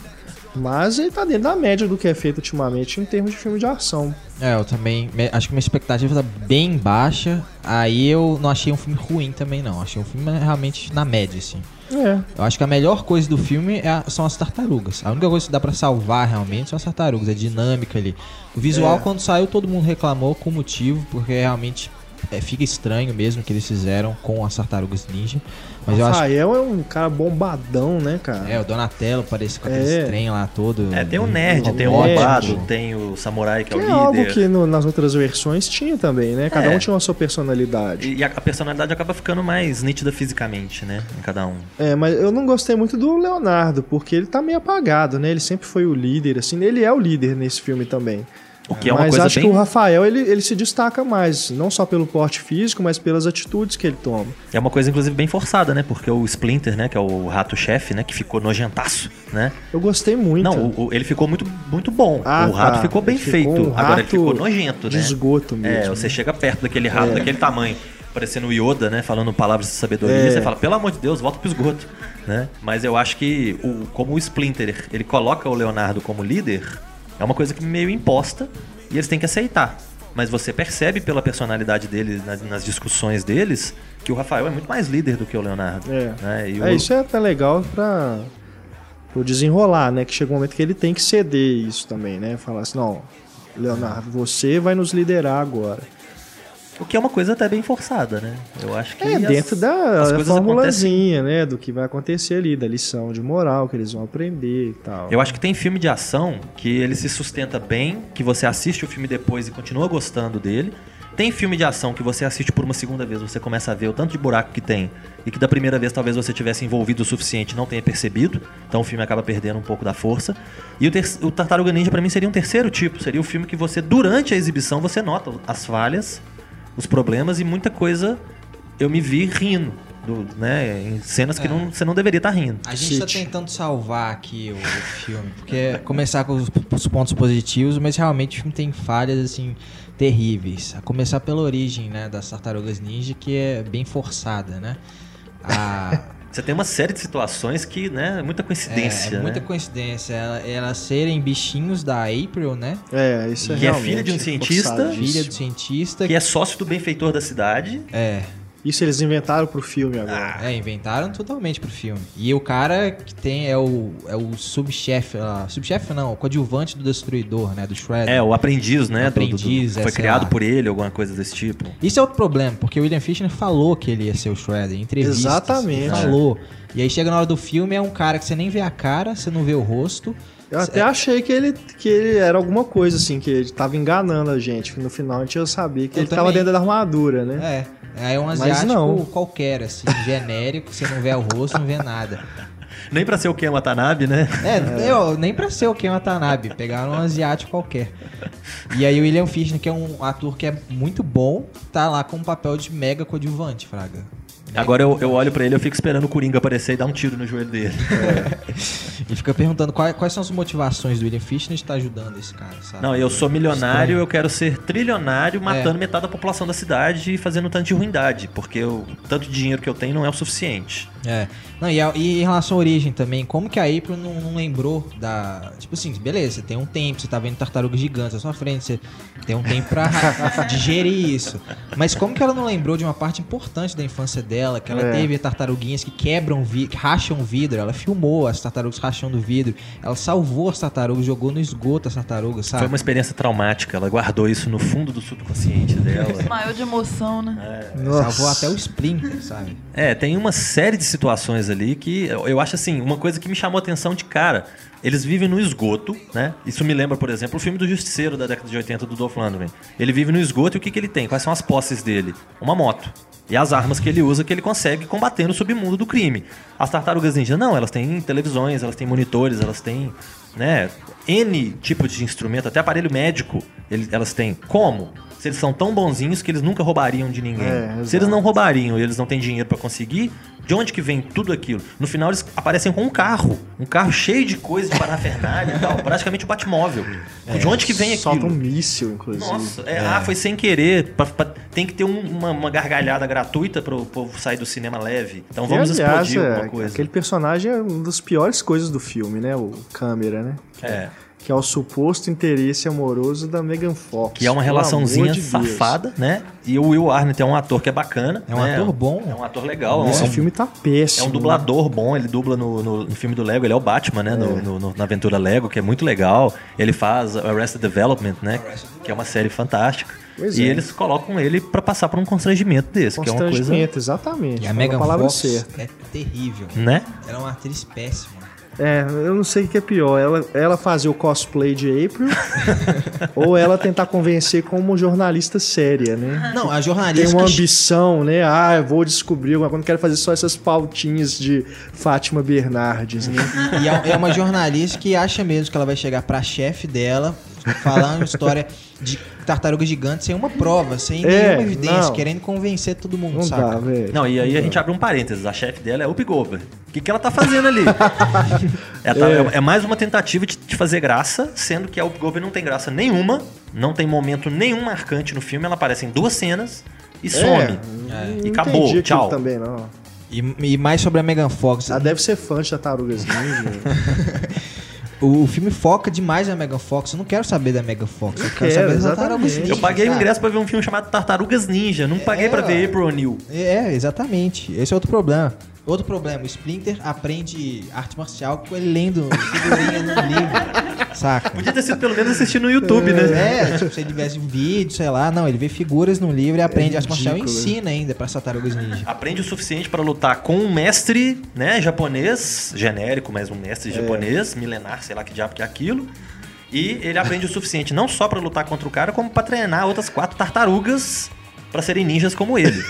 é uma série de situações que eu vou te falar, onde que os roteiristas estavam com a cabeça. Meu Deus do céu. É, Dava pra ter arrumado uma desculpa melhor. Tudo bem que não, é, não deve ser fácil você escrever um roteiro sobre quatro tartarugas ninjas mutantes adolescentes. Mas, pô, dava pra fazer coisa melhor, né? Tem as referências passadas, né? De milhões de coisas que foram feitas. Podia ter juntado, talvez. É, eu me lembro que eu acho que no- na- nas primeiras encarnações dela aí nessa versão Michael Bay, chegaram a falar que elas seriam alienígenas, É. né? Deram umas explicações muito loucas. Talvez. Mas isso depois eu tava pensando, isso devia ser tipo assim, um hoax que ele soltou pra poder gerar um, É, um assunto né? em torno do projeto. Pode ser, agora. Criar expectativa. De qualquer forma, eu acho assim, as Tartarugas Ninja tenho, né, um, tem uma coisa meio sentimental com relação a elas, porque foi, é um dos primeiros filmes É, que eu me exato. lembro de ter assistido no cinema. É o filme das Tartarugas Ninja. E assim, por menos dinheiro e tecnologia que tivesse na época, eram ba- tartarugas muito mais legais do que as que a gente vê hoje. É. Né, com, com os efeitos toscos que tinha, mas eram muito mais legais. Né, o- as criaturas que se criam com o Uzi, né, que era a, a- a- substância né, que transformava, fazia a mutação acontecer, as criaturas eram mais legais. O destruidor era um destruidor toscão, mas era legal também, então era um vilão mais bacana. E esse agora parece que quanto. É igual a, a maldição do Joel Schumacher, né? Quanto mais dinheiro você põe na mão dele, pior ele faz, mais louco ele fica. E isso é o que acontece com o Michael Bay, parece. destruidor tá parecendo um canivete suíço, não tá? É. e ele só usa as coisas né, do, do canivete suíço dele quando convém pro roteiro. É. Porque ele tem armas ali que ele pode matar todo mundo, né? Inclusive as cenas de tiroteio, em que as tartarugas simplesmente param e ficam olhando pros tiros vindo, porque eu sou invencível e os tiros vão bater em mim e vão voltar. Pera aí, ué, são tartarugas. Não é assim também. Não são a prova de bala, não. Ele tem pescoço, tem cabeça, tem, né, várias partes que não estão no casco. Então era pra ter tomado um tiro no braço, era pra ter tomado um tiro na perna, alguma coisa desse tipo. Então peraí, ui. Tô É. querendo convencer a gente de que as tartarugas ninjas realmente são os Transformers. Que é metal, você dá um tiro, bate e volta. E o, Exatamente. Jo- e o Johnny Knoxville é a voz do Leonardo. É a voz do Leonardo, fantástica, né? Eu, pra te falar a verdade, eu não percebi que era a voz, não me chamou atenção, não fez É, diferença também nenhuma. não. Só o Também Tony não Shalhoub eu percebi. É, o Tony Shalhoub ele tem uma voz um pouco mais característica, né? Mas o, o Johnny Knoxville faz diferença nenhuma. E os outros, as outras tartarugas? Quem dubla? São os, É os, os, caras que fizeram. é, os dublês É? lá que, que fizeram. Só o Leonardo que. Precisou Só ser o famoso. E é o que você falou, nem tem destaque, nem precisava chamar o ué. Johnny Knoxville pra você. É, não faz diferença nenhuma. É. Mas Agora. enfim, Não, é uma uma coisa também, né? O, a fotografia do filme é feita por um brasileiro, né? Que é o Lula Carvalho, que trabalhou com o José Padilha no Tropa de Elite, no Robocop agora.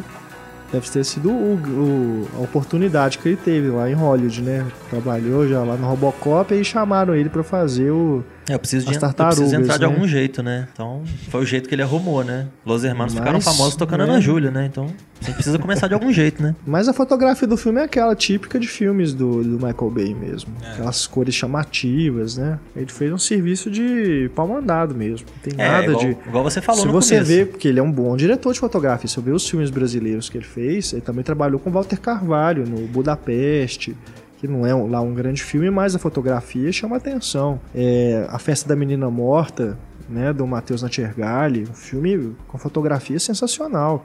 Aí vai fazer um filme de ação assim, É, ele cumpriu a tabela, né? Ele fez o que tinha que fazer ali. Não, É, e tem umas coisas também que tem, tem umas cenas de ação legal. Acho que, a- acho que a melhor cena do filme é da neve, né? Na hora que eles estão descendo lá. Pelo menos da acrobacia toda, né? Que, Que é são uma as neve de infinita, ação. né? É, não acabam nunca. Acho que eles estão no Everest. E ela né? começa no lugar que ela tem que começar e termina, curiosamente, É. no lugar onde ela tem que terminar. Então, Exato. Mas por toda a acrobacia, né? A coreografia da ação ali, acho que é a melhor. Mas tem alguns momentos de luta, assim, que simplesmente aparece um pedaço de gente, assim, na, na, na à frente. não faz muito sentido, não tem decupagem nenhuma o negócio. É, então, assim, é um, é um- é um trabalho que o cara fez, você vê que é, realmente não tem ambição artística nenhuma. É porque tava ali, tava oportunidade, então, né, vamos, vamos trabalhar no, no blockbuster, vai chamar atenção, vai projetar meu nome. Não culpo o cara nenhum, nem um pouco por isso. é, o, a questão é, o filme tá lucrando, né? Já garantiu a sequência. É, E aí acho que agora eles podem realmente consertar, assim, com. Porque o filme, apesar de ter sido um sucesso de bilheteria, não foi de crítica. Então se ele, os roteiristas podem realmente abraçar o universo das tartarugas ninja, né? E fazer uma coisa melhor. Ah, mas você espera isso do cara que comanda a franquia dos Transformers há quatro filmes e até hoje não conseguiu fazer um que prestasse? É, e o pior é que o Michael Bay, ele, ele tem influência, cara. Aí ele, mas o negócio dele é, vou continuar fazendo a mesma porcaria, ganhando o mesmo dinheiro, ficando aqui rico é, com você dinheiro. vê que o, o, o próprio humor do filme, é que você vê que é típico do Michael É Bay. o mais barato, rasteiro. Piada com bunda da Megan Fox, sabe? É tipo de Pum. coisa do... É, é tipo de... Você pode ter certeza que foi Michael Parece Bay que é vingança, mandou né? colocar Tipo, isso. você me chamou de Hitler para os jornalistas, eu vou fazer uma piada com a sua bunda virada, né? No filme. Então é a vingança do É, Michael Bay. Isso com, cer- com certeza é produtor que Ah, e quer em- mandar no filme. Falando em piada, a forma como o filme termina é a coisa mais ridícula que eu já vi, porque eles cavam uma piadinha ali pra render a situação que já é completamente esdrúxula e boba do Michelangelo ficar apaixonado pela April. E aí eles cavam ali uma piadinha com uma música, como eu né, disse agora mesmo. Põe uma música numa cena pra todo mundo cantar pra ficar bonitinho e ter aquele momento legal. Completamente fora de lugar. Simplesmente pra fazer uma piadinha, porque Happy Together, que é a música que ele canta, é da qual banda? The Turtles. Né? E eu acho que ninguém deve ter percebido a referência ridícula que eles colocaram. Porque que do nada começa a tocar Happy Together e ele canta e se declara e aquela coisa toda e não sei o quê. Ah, porque a banda chama The Turtles. Beleza, não acabou o filme. fazer boas referências decentes, igual no Only Le- Lovers Left Alive, né? Né? E tem, e tem outra é, cena de musiquinha, né? Estão no elevador, aí começa a fazer o batuquezinho lá e começa a meio que É, não, essa ainda pelo menos tem um lugar, né? Porque eles estão subindo num prédio enorme e aí começa a ter aquela coisa natural, porque, afinal de contas, em algum momento a gente tinha que que perceber que eles são adolescentes. É. Então, em algum momento, eles tinham que fazer alguma coisa mais bobinha, né? E como eles têm aquela coisa de mano, né? De sou rapper e tal, fazia sentido, né? Mas também é outro momento pra tentar fazer a gente se identificar, né? Com, aquelas persona com aqueles personagens. Que É. apesar de serem verdes, mutantes e etc., né? Tem um coração bom. É verdade. Agora na continuação, vamos ver qual será o vilão, né? É, eles podem colocar o William Aparentemente, Fish, né, como o- Shredder, talvez. É, vai assumir, né? Talvez é isso. Às vezes ele deu spoiler do segundo filme já. É, e botar um, Quando ele cran- falou que ia ser o destruidor. um Krang ali ia ser bacana. É. Porque agora, com efeitos digitais, animação e tudo, dá pra fazer aqueles vilões monstruosos, né? É, Tem o Bebop também, né? Que, é o- Rocksteady. Rocksteady. É. que nos outros filmes eles não aproveitaram, né? Porque acho que ficaria ridículo. É, né, no, fazer- acho que se eu não me engano é no 2, né? Que é o segredo do Uzi, que, dois, o, é. que o destruidor mostra os, os dois monstros. Eles só entram pra cumprir tabela, são combatidos e tá resolvido. É. Mas o ver, efeito ainda é então. melhor do que o desse. o resultado, né? É, exato. Então vamos aguardar aí, 2016, né? Ah, não, tô ansioso. 2. Não vou nem dormir à noite. No. Ai, ai, vamos aguardar. É isso, vamos então encerrando nosso papo de redação. Marcelo Seabra, muito obrigado pela presença. Mais uma vez, muito obrigado aí ao convite, a todo mundo que ouviu. E Já não- tem as tartarugas lá? já tem as tartarugas lá. E Pipoqueiro. não deixem de entrar no pipoqueiro. Metade da- dessas bobeiras que eu falei tá lá escrita, então você vai poder dar uma olhada lá. Essa semana entra também os Mercenários 3, né? Que já vai, já vai estrear e a gente vai poder comentar no próximo programa. Então não deixem de ler o pipoqueiro.wordpress.com. Valeu! Valeu. Antônio, muito obrigado. Valeu. Stefânia, valeu. Novamente assistam Amantes Eternos. A chata insuportável. Aproveitem, assistam Amantes Eternos, eu bem recomendo. E meu muito obrigado também para você que nos escuta e nos dá o prazer da sua audiência toda semana. Nosso e-mail, mais uma vez, cinema.cinemaencena.com.br para você mandar recado quiser tirar alguma dúvida, dar alguma sugestão para o nosso podcast, é só escrever. E você querendo interagir aí com outros ouvintes, é só deixar também o seu recado aí na página do programa. Um grande abraço, até o nosso próximo podcast. Tchau.